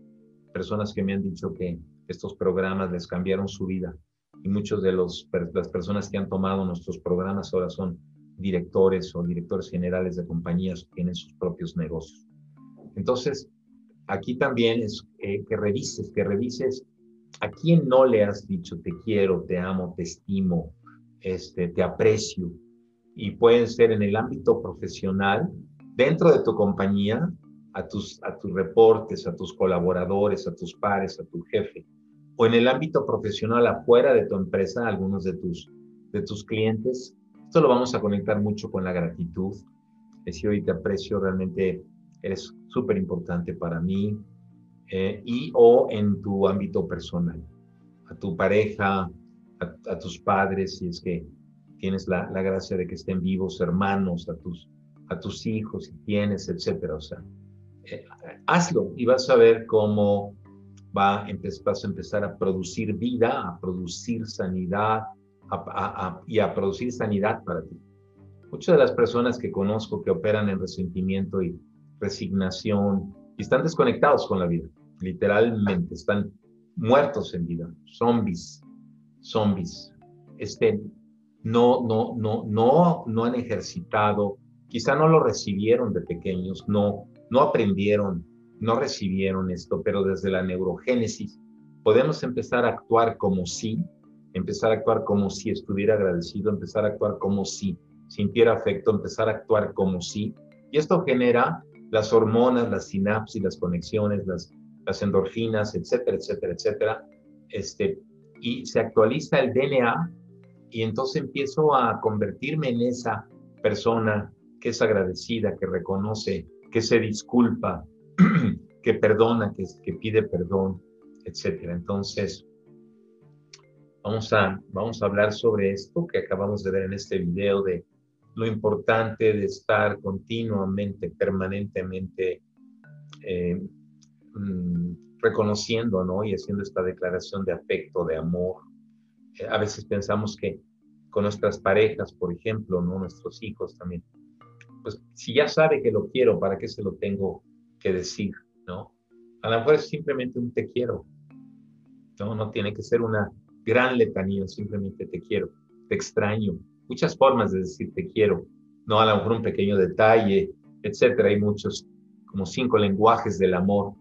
Hay un, hay un autor muy interesante que dice que tanto los hombres como las mujeres, ah, lleva 30 años investigando esto en parejas, en matrimonios, y dice que hay cinco lenguajes del amor. Para mí puede ser que haya más, pero por lo menos cinco. Hombres y mujeres que se sienten amados con los pequeños detalles, los regalos, etcétera, ¿no? Eh, este es uno. Otros que se sienten amados o amadas con el servicio, el hacer cosas por ellos, el, ayudarles, el apoyarlos, el servirles. Otros que se sienten amados por el, palabras de edificación, por decirles juicios positivos, por estarles diciendo cosas hermosas, edificándolos, ¿no? Este, valorándolos. Otros por el tema kinestésico, y más en hombre pareja, ¿no? Por el tema de las caricias, la, parte de la ternura y la parte de física, el amor eros. Y otros por las conversaciones de calidad, el tener ciertas conversaciones de calidad, generar espacios. Muchas veces en mi coaching eh, me ha tocado tener coaching para parejas y parte de las tareas es, generar un espacio a la semana para ustedes. Ya tenían 10 años sin, sin salir solos, etc. Más difícil ahora en esta época, pero como quiere decir, buscar espacios de calidad, conversaciones de calidad, porque muchas veces lo que nos enamoró de nuestra pareja fue algo de esto que les acabo de decir, pero muy probablemente lo dejamos de hacer pero no solo para nuestras parejas, para nuestros hijos, para, para todo nuestro ecosistema. Entonces, como tarea, ¿a quién te está haciendo falta o a quién sería una gran bendición que tú le, le dijeras te quiero, realmente te aprecio, te valoro, etcétera? Declaración de gratitud. Está muy, muy, muy relacionada con la, con la anterior para mí. Pero para mí esta es la, la expresión mayor del amor conozco, muchas personas y yo creo que yo también vengo de ahí donde pensamos que eso tiene que ver con arrogancia y orgullo, de que por lo que ustedes quieran, las demás personas nos, nos deben de rendir pleitesía, somos importantes, somos diferentes, somos superiores o mejores que los demás. Y no hay gratitud, literalmente no hay una gratitud, no sale la palabra literalmente gracias, o simplemente te quiero invitar un café. Hay personas que ni siquiera son capaces de invitarte un café, ¿no? Entonces no se trata de grandes señales de gratitud, eh, hay un, un, psicólogo y vamos a poner, lo van a ver al ratito, que es en un minuto más este video de Tal Ben Shahar. Es una persona que es judío, su historia es maravillosa, eh, perdió a su, bueno, todos sus familiares en campos de concentración, su mamá sobrevivió, campos de concentración, la única sobreviviente llegó a, este, a Harvard, empezó a estudiar ingeniería y alguna, alguna de estas ramas este, de tipo más como técnica, ingeniería industrial creo que era, matemáticas, una cosa así, pero después se dio cuenta que eso no era su carrera y entonces se metió a estudiar psicología, terminó un doctorado en psicología y abrió un curso, una clase de psicología positiva o de las ciencias de la felicidad. La primera clase que tuvo asistieron creo que seis personas, de las cuales dos se dieron de baja. Entonces terminó con dos alumnos. La segunda clase que dio asistieron, mm, eh, no lo van a creer, pero de tener cuatro alumnos, la segunda clase, si no me equivoco, tuvo 300 alumnos, 300. De lo importante, la clase más importante en Harvard, el tema de las ciencias de la felicidad y él habla mucho de la gratitud. Su tercera clase, 900 alumnos pues un speaker a nivel mundial, tiene libros, mucha investigación científica de la gratitud, de lo que la gratitud produce. Las personas que viven en gratitud, yo te invito a que tú vivas en gratitud, tienen, y esto tiene que ver con tu salud, tu, energía, tu identidad, tiene que ver con tu longevidad. Son personas que, que viven más tiempo, que tienen menos enfermedades, que son mucho más sanas que impactan y contribuyen muchísimo más en su, en su ecosistema. Mucha investigación al respecto. Entonces, desde hoy te quiero pedir que todos los días tengas tu diario de gratitud, probablemente ya lo haces. Yo vivo literalmente en gratitud, vivo en gratitud permanentemente, todo el tiempo, dándole gracias en mi caso a Dios todo el tiempo, por la vida, por mi, mi café capuchino, por esta charla que doy contigo, porque salió el sol, porque llovió, porque tengo plantas en el departamento, porque mis hijos son una gran, gran bendición, porque están vivos, mis nueras, mis nietas, mis nietos, por, por la vida en general, por la mamá de mis hijos, por, por la vida, permanentemente, por mis clientes, por ti, por todo. Y esa, eso genera cierto tipo de endorfinas, está comprobado, que te mejoran tu sistema eh, tu sistema inmunológico y vas a tener mucho más salud, mucho más energía, este, mucho, muchísimo menos enfermedades. Y aparte de el estar dando gracias, construye relaciones, vínculos. Aunque no hacemos las cosas para que nos den las gracias, la verdad es que tiene que haber un equilibrio sistémico. Cuando estamos aportando y aportando y aportando y no recibimos nada, se empieza a desbalancear el, el sistema. Entonces, simplemente gracias. Incluye tus gracias en todas tus conversaciones. Simplemente, aunque porque te lavaron el carro, gracias. Porque vino el de la basura, gracias. Dale las gracias a todo por todos, por todo. Tenemos que vivir en gratitud, ¿sí? Este, y entonces esto es también fuente de alegría, de dicha, de vida. Puedes estar dando gracias a, la vida, al universo, a, no sé, en, quien tú creas, en mi caso, a Dios, eh, por todo, todo. Vivir en un estado de ánimo de gratitud es la bendición más grande. Y también dar gracias, no solo cuando las cosas están bien, sino gracias también por los aprendizajes, los crecimientos, los desafíos, cuando las cosas no están bien. Dar gracias en todo y por todo. Vamos a ver este video me encanta de Tal Ben Shahar. Hola, mi nombre es Tal Ben Shahar, soy escritor, profesor y estudio el campo de la felicidad.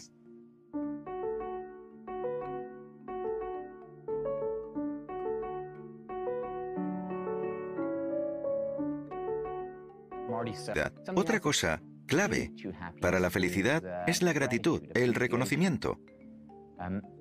Oprah hablaba de ello en 1999, cuando no había ciencia al respecto.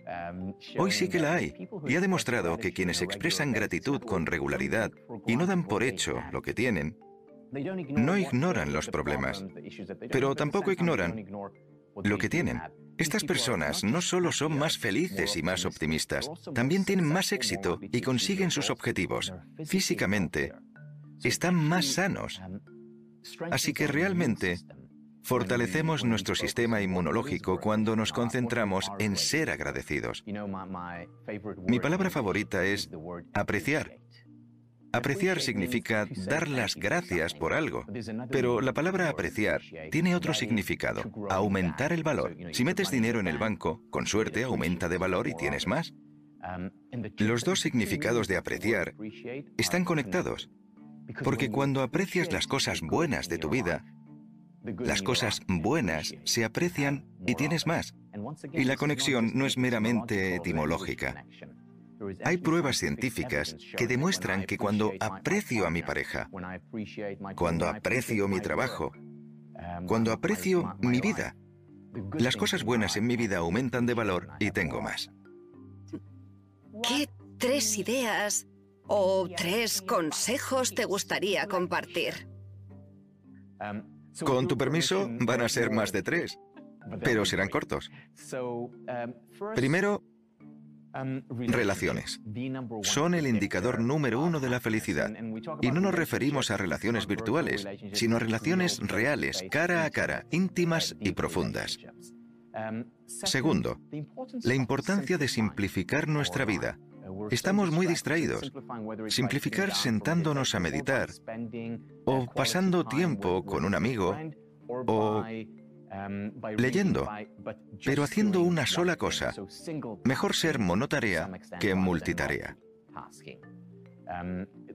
A estos momentos yo les llamo islas de cordura. Es muy importante tener estas islas de cordura en este momento tan frenético. El ejercicio físico es crucial para la felicidad. Y no hace falta mucho. 30 minutos, tres veces a la semana de ejercicio aeróbico por intervalos son suficientes.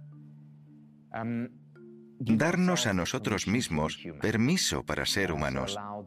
Dejar que las emociones dolorosas fluyan a través de nosotros, ya sea hablando con alguien, llorando o escribiendo un diario. Expresa gratitud y aprecia lo que tienes. Creemos que vivimos una vida, pero en realidad vivimos un número infinito de vidas, porque en cada momento hay posibilidades infinitas. Y si elegimos ser agradecidos, nuestra vida seguramente vaya por un camino más positivo. Elegimos la gratitud. Elegimos ser felices. Expresa gratitud, ya sea escribiendo un diario o compartiéndolo con la familia a la hora de la cena. Y por último, buscar tantas actividades como sea posible que nos proporcionen significado y placer. Solamente una hora al final de un largo día, haciendo algo que sea significativo y placentero, dedicándonos a nuestro hobby, pasar tiempo con alguien. Eso puede contribuir mucho a crear la felicidad del día y con el paso de los días a una vida más feliz.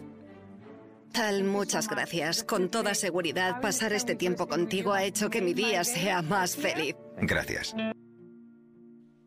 Muy bien. parte de la, de la, de la, de la invitación para ti es empezar a llevar esta lista de, de gratitud todos los días, por lo menos. La invitación es que fuera permanente, pero hay que empezar poco a poco.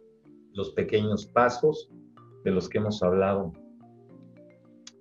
¿Qué, ¿Cuáles son las tres cosas por las que hoy puedo dar gracias?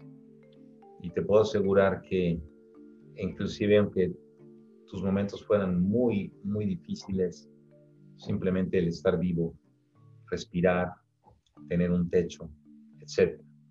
Vivir, vivir en gratitud eh, es, es, es el mensaje. Y también desde ese lugar, eh, el, hacer una lista de tus principales compradores y decir qué le podría yo agradecer a cada uno de estos, empezarles a agradecer. Ya sea que se los digas o simplemente tú lo declares, pero creo que podemos encontrar mucho que agradecer en, nuestros seres queridos hacia adentro y con nuestros clientes. Y esto va a cambiar tu identidad, tu energía, tu nivel de, de apreciación de las cosas. Cuando apreciamos las cosas y las valoramos, eh, se manifiestan es muy extraño. Todo lo que cuidamos crece y florece. Y eso está demostrado científicamente también. Muy bien. Entonces aquí te voy a dejar esta práctica que es casi un resumen de lo que he estado diciendo, que desde el punto de vista profesional hagas una lista de tus compradores clave más importantes eh, y que, o compradores ideales, o de tus compradores en general, de tus clientes, y que revises para cada uno de ellos qué declaración pudiera estar haciendo falta.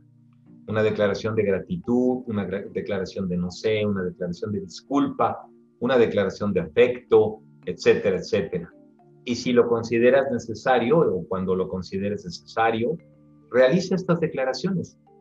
Eh, muy probablemente será de manera virtual, pero si tienes la oportunidad de, tenerlo, si estás teniendo relaciones con ellos cara a cara, este, que lo hagas de forma presencial, pero si no de forma virtual. Y de forma personal también. Las relaciones personales más significativas, más importantes para ti. Eh, y la anterior no está incluida, pero quisiera incluir también, no solo hacia afuera, sino hacia adentro, tu equipo de trabajo, tus, tus pares, tus los colaboradores, eh, tu, tu, jefe, una, un ejercicio de gratitud 360.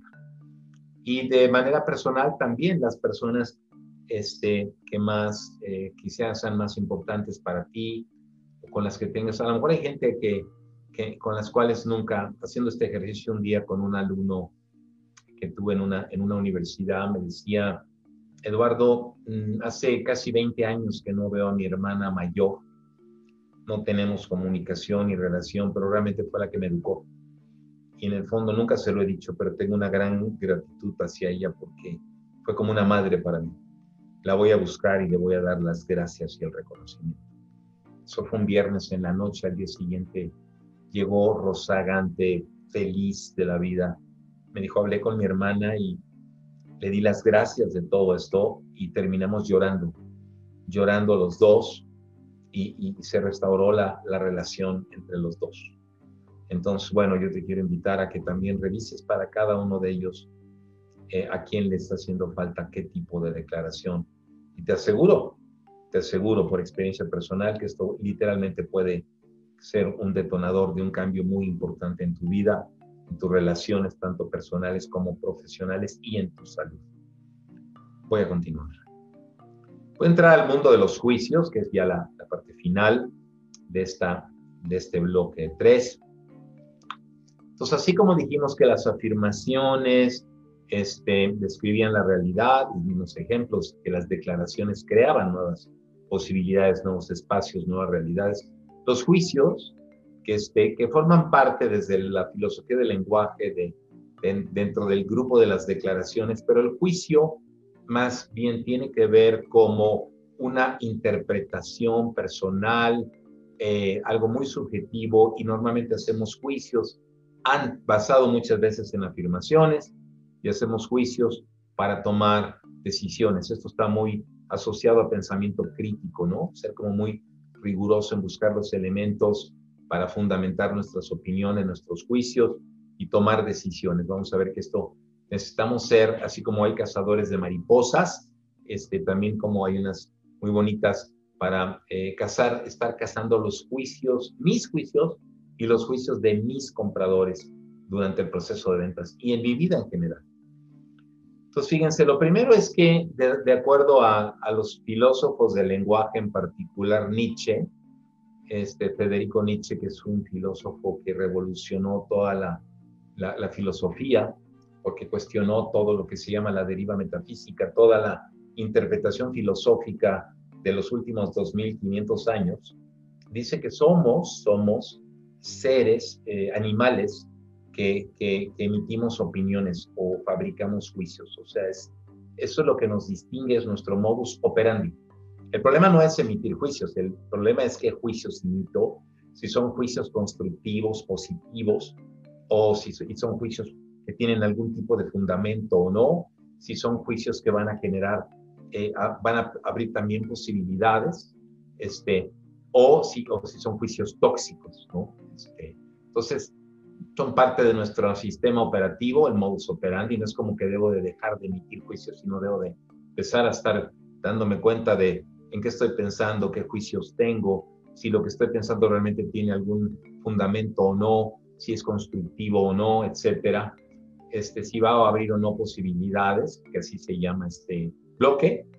Este, y, y como les dije, observamos ciertos hechos, nos formamos juicios y al final tomamos decisiones basadas en eso. Están basados en nuestro sistema de creencias. O por ejemplo, si yo creo que hoy en día es mucho más difícil de vender este, a distancia, bueno, pues probablemente con ese juicio, esa creencia, tenga el juicio de que no vale la pena aprender o intentarlo y entonces probablemente no lo haga. Entonces al final tiene que ver, se convierten en nuestras acciones. Como dijimos, son evaluaciones e interpretaciones subjetivas discrepables, ¿sí? porque cada quien puede eh, opinar de manera distinta. Es muy diferente que yo diga, aquí tengo una pluma negra, a que diga esta pluma es la, mejor pluma en el mercado. Eso ya es una opinión y eso es lo que empieza a generar problemas. Y lo que dice también, eh, y eso lo dice Picteto, lo dijo hace como más de dos mil años, que es un filósofo griego fundador del estoicismo, que no son los eventos, los hechos, eh, los, los que generan el dolor eh, y lo que generan el sufrimiento, sino son nuestras interpretaciones y nuestras opiniones. Los, los juicios están eh, también dentro de un lenguaje generativo porque pueden abrir o cerrar posibilidades. Y eso es importantísimo en el, en el proceso de vender. Dijimos que no describen los hechos o las propiedades de la realidad, ¿no? Como los, las afirmaciones, sino que realmente un mismo evento o una misma situación puede ser calificado de forma distinta, muy diferente eh, por el tipo de observador que somos. Este, por lo tanto, son discutibles o refutables. Este, y estamos emitiendo juicios todo el tiempo en diferentes áreas de nuestra vida. Y a veces tenemos juicios automáticos, juicios instantáneos. Voy a poner un video que este, pues realmente es, es un poco chusco, divertido, una serie de de ejemplos, pero que lo que pretenden es demostrar cómo hacemos juicios automáticos, ¿no? Por ejemplo, el hecho es que el cliente no responde mis llamadas y el juicio automático es no tiene interés, ¿no? Por ejemplo, el hecho es que mi pareja no me mandó en todo el día un mensaje por el WhatsApp y el juicio o la historia o la narrativa puede ser se olvidó de mí, este, a lo mejor ya hasta me está haciendo infiel, no me ama, y además asignado a la historia y la narrativa de ya me lo había dicho mi mamá, bla, bla, bla. Entonces, lo que produce el sufrimiento son las interpretaciones y los juicios, no, no los hechos.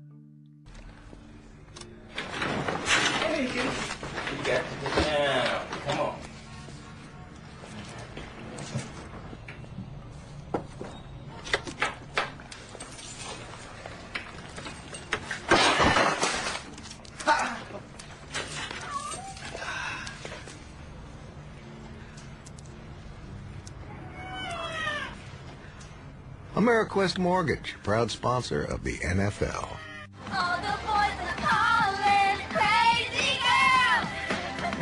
I hope she sings this tonight. I know. Hey, Dad, pull over. We need gum. I'm on it.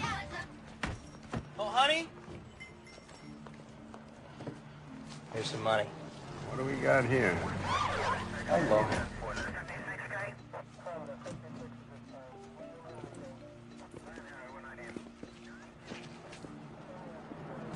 Given a mild sedative, so he could be able to go home tomorrow. Daddy's gonna be so excited.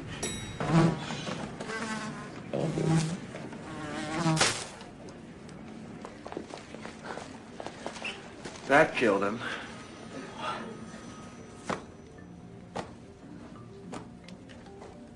Paging Dr. Palmer, Dr. Barbara Palmer. Dial 4.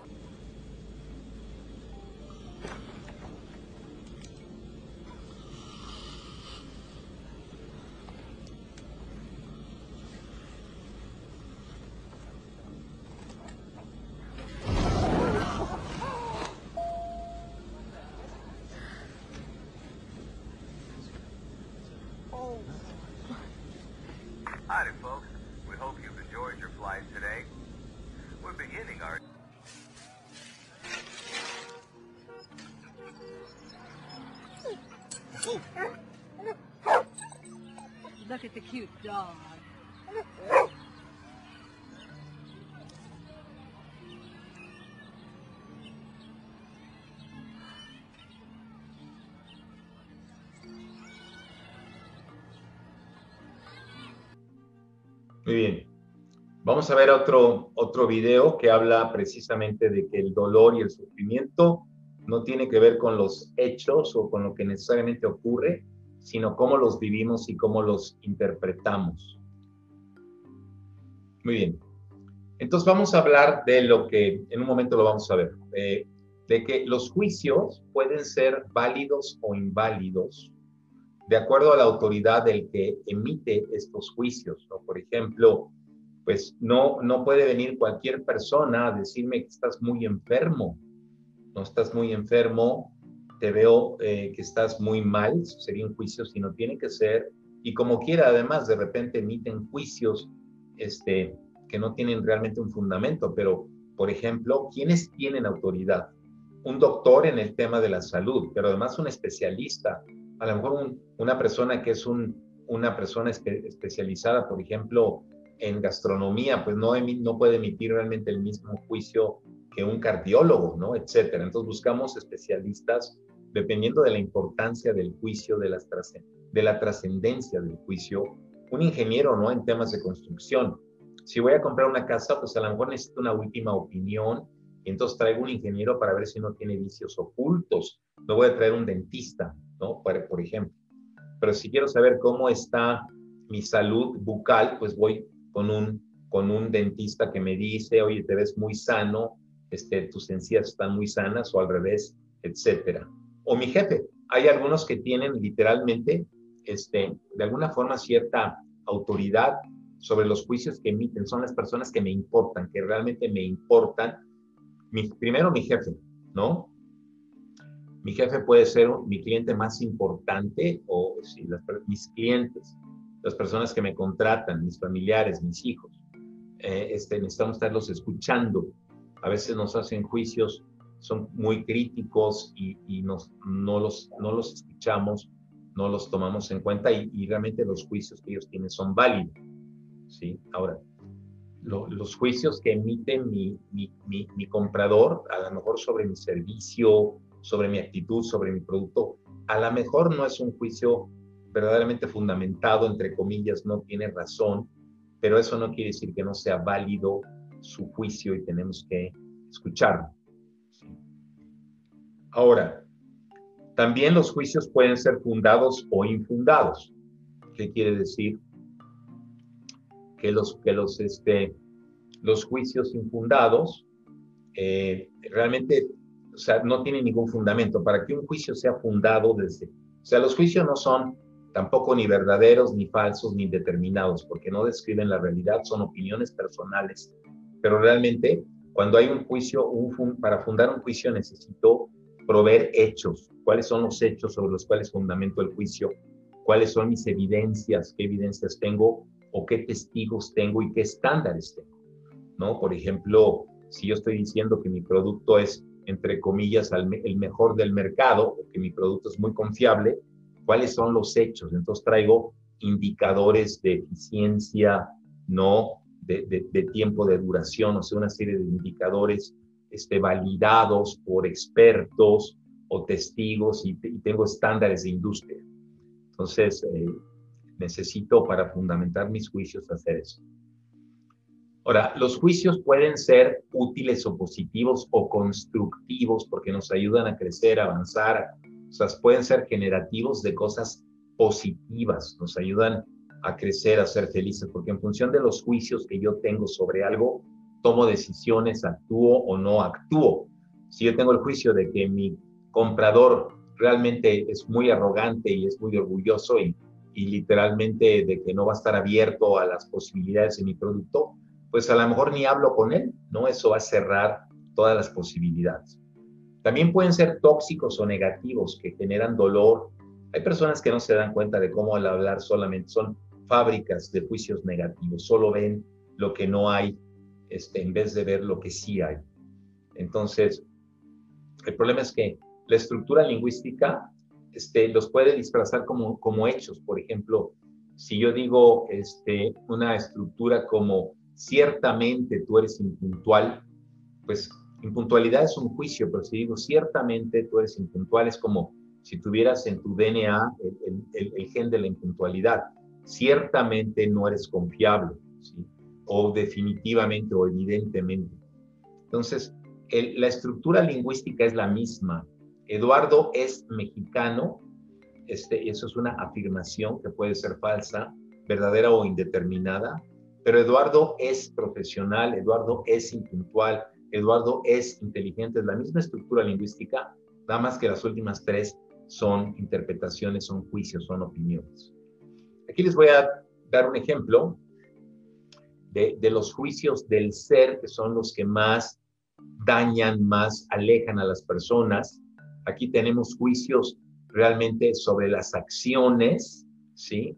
Observadas sobre ciertas cosas que están ocurriendo y aquí tenemos juicios sobre los, sobre los hechos, ¿sí? O sea, estamos, eh, no estamos ni juzgando, estamos describiendo hechos. Fíjense, si yo le quisiera dar feedback a alguien, yo puedo decirle, eres un impuntual, ¿no? a uno de mis reportes. En vez de impuntual, llegaste tarde, ¿sí? O sea, llegó tarde. Y la, la afirmación sería, Lleva cinco días que llegas a las 9.30, cuando tu hora de entrada es a las 9. Estos son los que generan menos dolor, menos rechazo, menos sufrimiento. Eres un mal padre. Le hablas muy feo a tus hijos, sigue siendo un juicio, pero sobre sus acciones. Y acá, cuando tus hijos te hablan, no los ves a los ojos. Ya quité todo, toda opinión, estoy describiendo solo los hechos, las afirmaciones. Eres un irresponsable, a, tus tareas están incompletas. A, en la última tarea te faltó la respuesta 4. Eres un analfabeta. A, tienes muy mala ortografía o no pones los acentos en los porqués y en los qués y en, y en los cómo de, en las preguntas. Cuando yo hago este tipo de afirmaciones, le doy la oportunidad a las personas de hacer algo al respecto. En, estas últimas dos, no sé, eres, muy eres un desinteresado ¿Por qué lo dices? Porque nunca participas. ¿Me puedes dar un ejemplo? Sí. En el último workshop participaste solamente una vez. Eres un mal amigo. ¿Por qué? Nunca me contestas cuando te hablo. Te marqué a las 8.30 m y no me contestaste en todo el día. Eres un desinteresado. Siempre estás enfocado en tu trabajo. Eres un egoísta. El día de hoy no me has llamado. Quiero que empieces a ver la diferencia porque el lenguaje no es inocente, el lenguaje es muy poderoso. Entonces, tus conversaciones con los demás, procura emitir afirmaciones. Y si vas a emitir un juicio, ¿sí? O sea, si vas a emitir un juicio, empezar a fundamentar tu juicio en hechos, evidencias, testigos, por ejemplo. Una cosa es el hecho y otra cosa es la interpretación que no me llamó en todo el día, ¿no? Versus se olvidó de mí ya no me ama, seguro anda con otro o con otra. Esto es lo que genera el sufrimiento y el dolor y cierra posibilidades. Y el, el, dolor y el sufrimiento, ya lo había comentado, surgen de nuestras interpretaciones, no de los hechos y los hechos. Okay, ready? Put your finger out. Come here, put your finger in here. And let me, let's see if you could figure it out. Put your finger, middle, this finger out. All right? Try this. Try, Try to figure what that is. I don't know. Pull it out.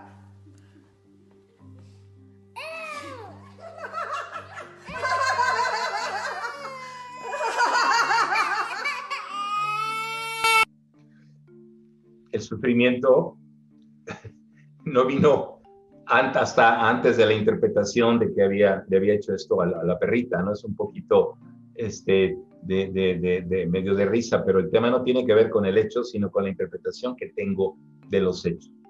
Entonces vamos a ver cómo se fundan los juicios y esto es importantísimo en tu proceso de ventas porque al final de cuentas estamos haciendo reportes de la probabilidad que tenemos de, de cerrar y hacemos temas de pipeline y forecast, ¿no? Para los que están en ventas de procesos más complejos. Entonces, emito un juicio, proveo los hechos, la evidencia o el testigo y cuáles son los estándares, por ejemplo. un juicio. Felipe es un buen candidato a ventas. Supongamos que quiero contratar un vendedor. Oye, ¿por qué lo dices? Bueno, lo digo porque durante los últimos tres años, son los hechos, Felipe excedió sistemáticamente su cuota de ventas en el 95, perdón, el 95% de sus clientes lo calificaron con un 98% en la encuesta de satisfacción. También expresaron que están sumamente satisfechos con él. Su gerente comentó que es muy comprometido y confiable y que siempre está buscando maneras de mejorar. Evidencia. La evidencia es que el reporte de la agencia de investigación del FBI, basada en sus entrevistas y observaciones e investigaciones, es un, poco, un poquito una, una broma, pero pueden ser en todas las entrevistas de ventas, el CRM, las encuestas de satisfacción de los clientes. O sea, ¿cuál es la evidencia que tengo de los hechos que estoy diciendo y cuál es mi estándar? Porque no es suficiente tener hechos y evidencias, sino un estándar. Mi estándar es que si un vendedor alcanza recurrente o sistemáticamente su cuota de ventas o por más de tres años, o puede ser mensualmente, y si sus clientes tanto internos como externos, se declaran satisfechos en las encuestas de, satisfacción, me parece que puede ser tomado en cuenta como candidato a, ser contratado como vendedor.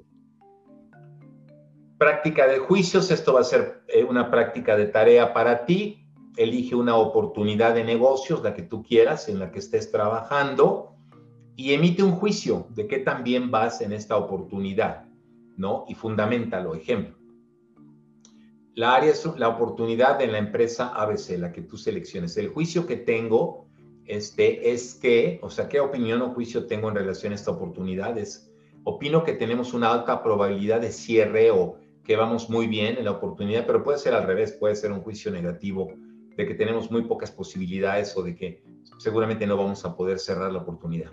Este es un ejemplo positivo. Afirmaciones. ¿Qué está pasando? ¿Cuáles son los hechos? El ejemplo es que estamos conversando con los tomadores de decisiones que nos dijeron que nuestra oferta de valor realmente resuelve sus desafíos, les, ayuda a lograr sus objetivos, que estuvieron de acuerdo con la cuantificación de los beneficios y el cálculo que hicimos del retorno sobre inversión del proyecto. ¿Qué evidencias tenemos? Eh, eh, el ejemplo es que el director general lo dijo en la reunión de tal fecha, está documentado, y tuvimos una sesión de trabajo con el director financiero donde calculamos, cuantificamos los beneficios y calculamos el retorno sobre inversión y el tiempo de recuperación de la inversión y le pareció realmente muy, muy alto, muy bueno.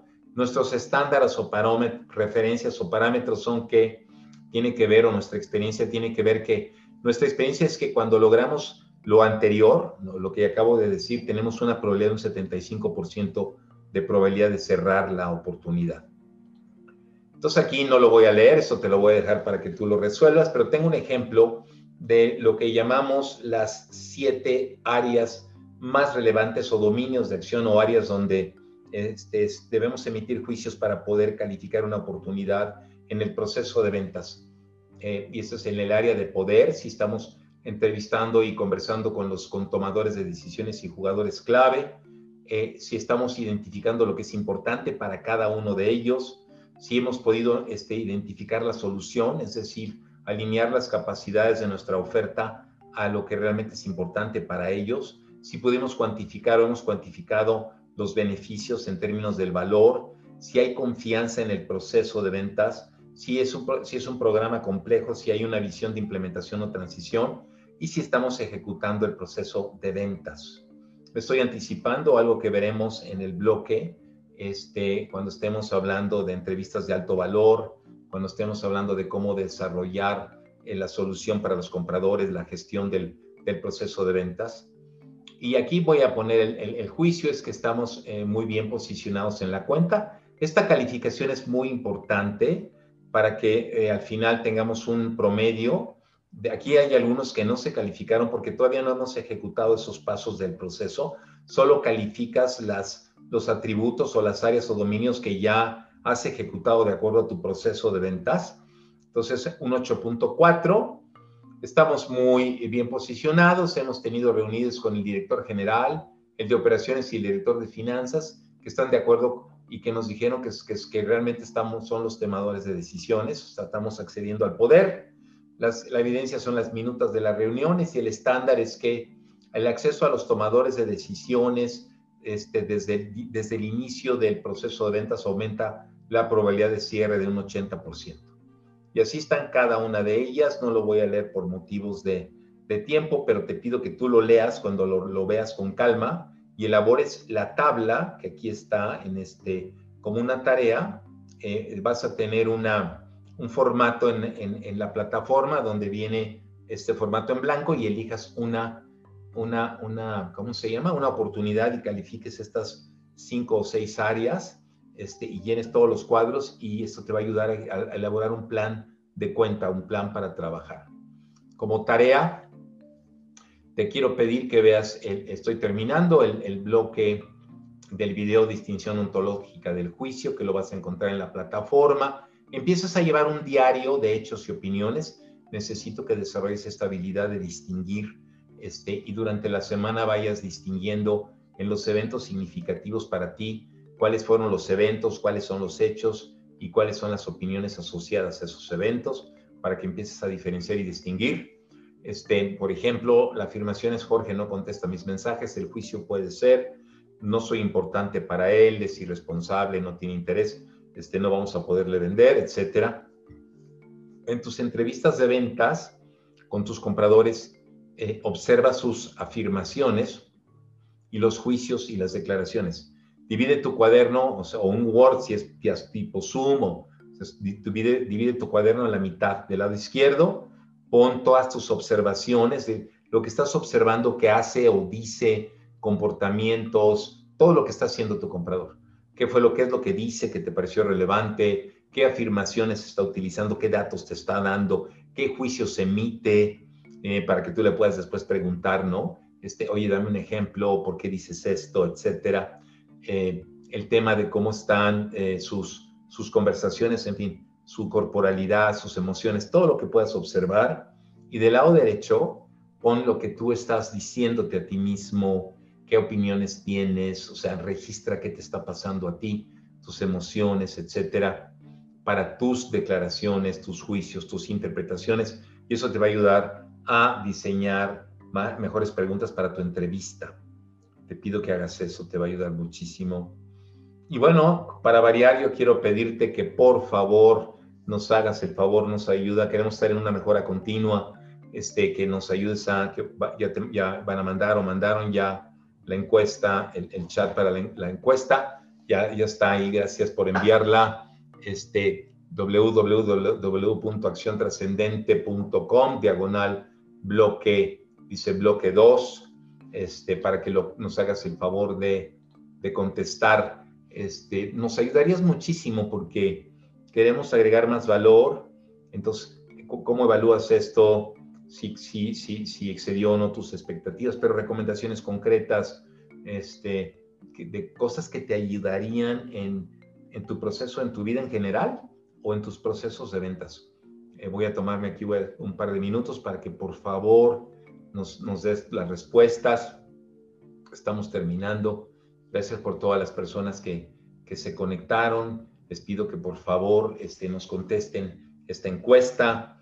Y mientras quiero seguir adelante, mientras ustedes van contestando esta encuesta, eh, que nos, nos ayudaría muchísimo para poder agregar valor, lo que ustedes nos dicen, si podemos, lo vamos a incluir en el bloque 4 en el resto del programa. Estamos en esto del tema de mejora continua, pero yo puedo agregar valor desde mi interpretación, pero si, si, si para ti no es valioso, el valor que agrego realmente es irrelevante, es desperdicio. Desde, desde la filosofía del Lean, y ustedes lo saben, los que están metidos en estos temas, todo valor que yo agrego que no tiene, que no es percibido como valor por mi comprador ideal, mis clientes, realmente es un desperdicio. Entonces, no queremos desperdiciar, queremos agregar verdaderamente valor. Y este Picteto, imagínense, estamos descubriendo el agua tibia hace más de dos mil años, dice, lo que nos decimos a nosotros mismos, nuestros juicios, conversaciones, interpretaciones, nuestro diálogo interno, no son las cosas que nos pasan, lo, lo, lo que nos hacen sufrir. O sea, no es lo que ocurre, los hechos, las afirmaciones, sino lo que nosotros nos decimos sobre estas cosas.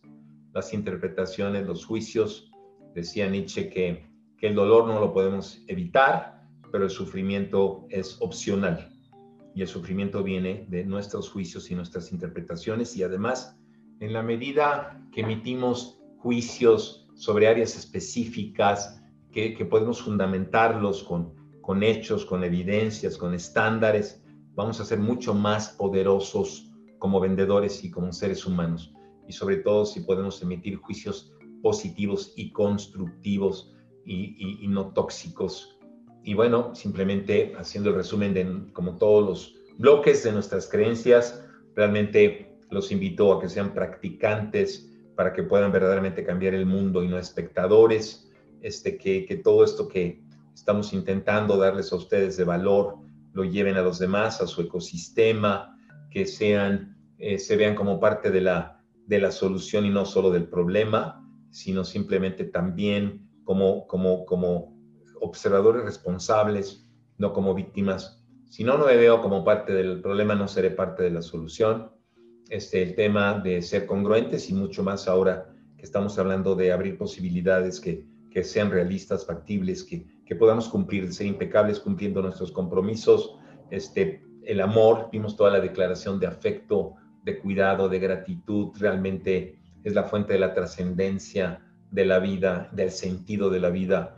Y este, para nosotros, pues, mientras mejor puedas estar tú, aunque tú eres el responsable de estar bien, no nosotros, pero nosotros vamos a, tú eres el que eliges cómo estás, pero nosotros vamos a hacer todo lo posible por aportar valor a tu vida a través de este programa y en las sesiones de coaching individual, coaching eh, grupal, etcétera. Gracias por seguir tomando el programa, por estar hasta acá.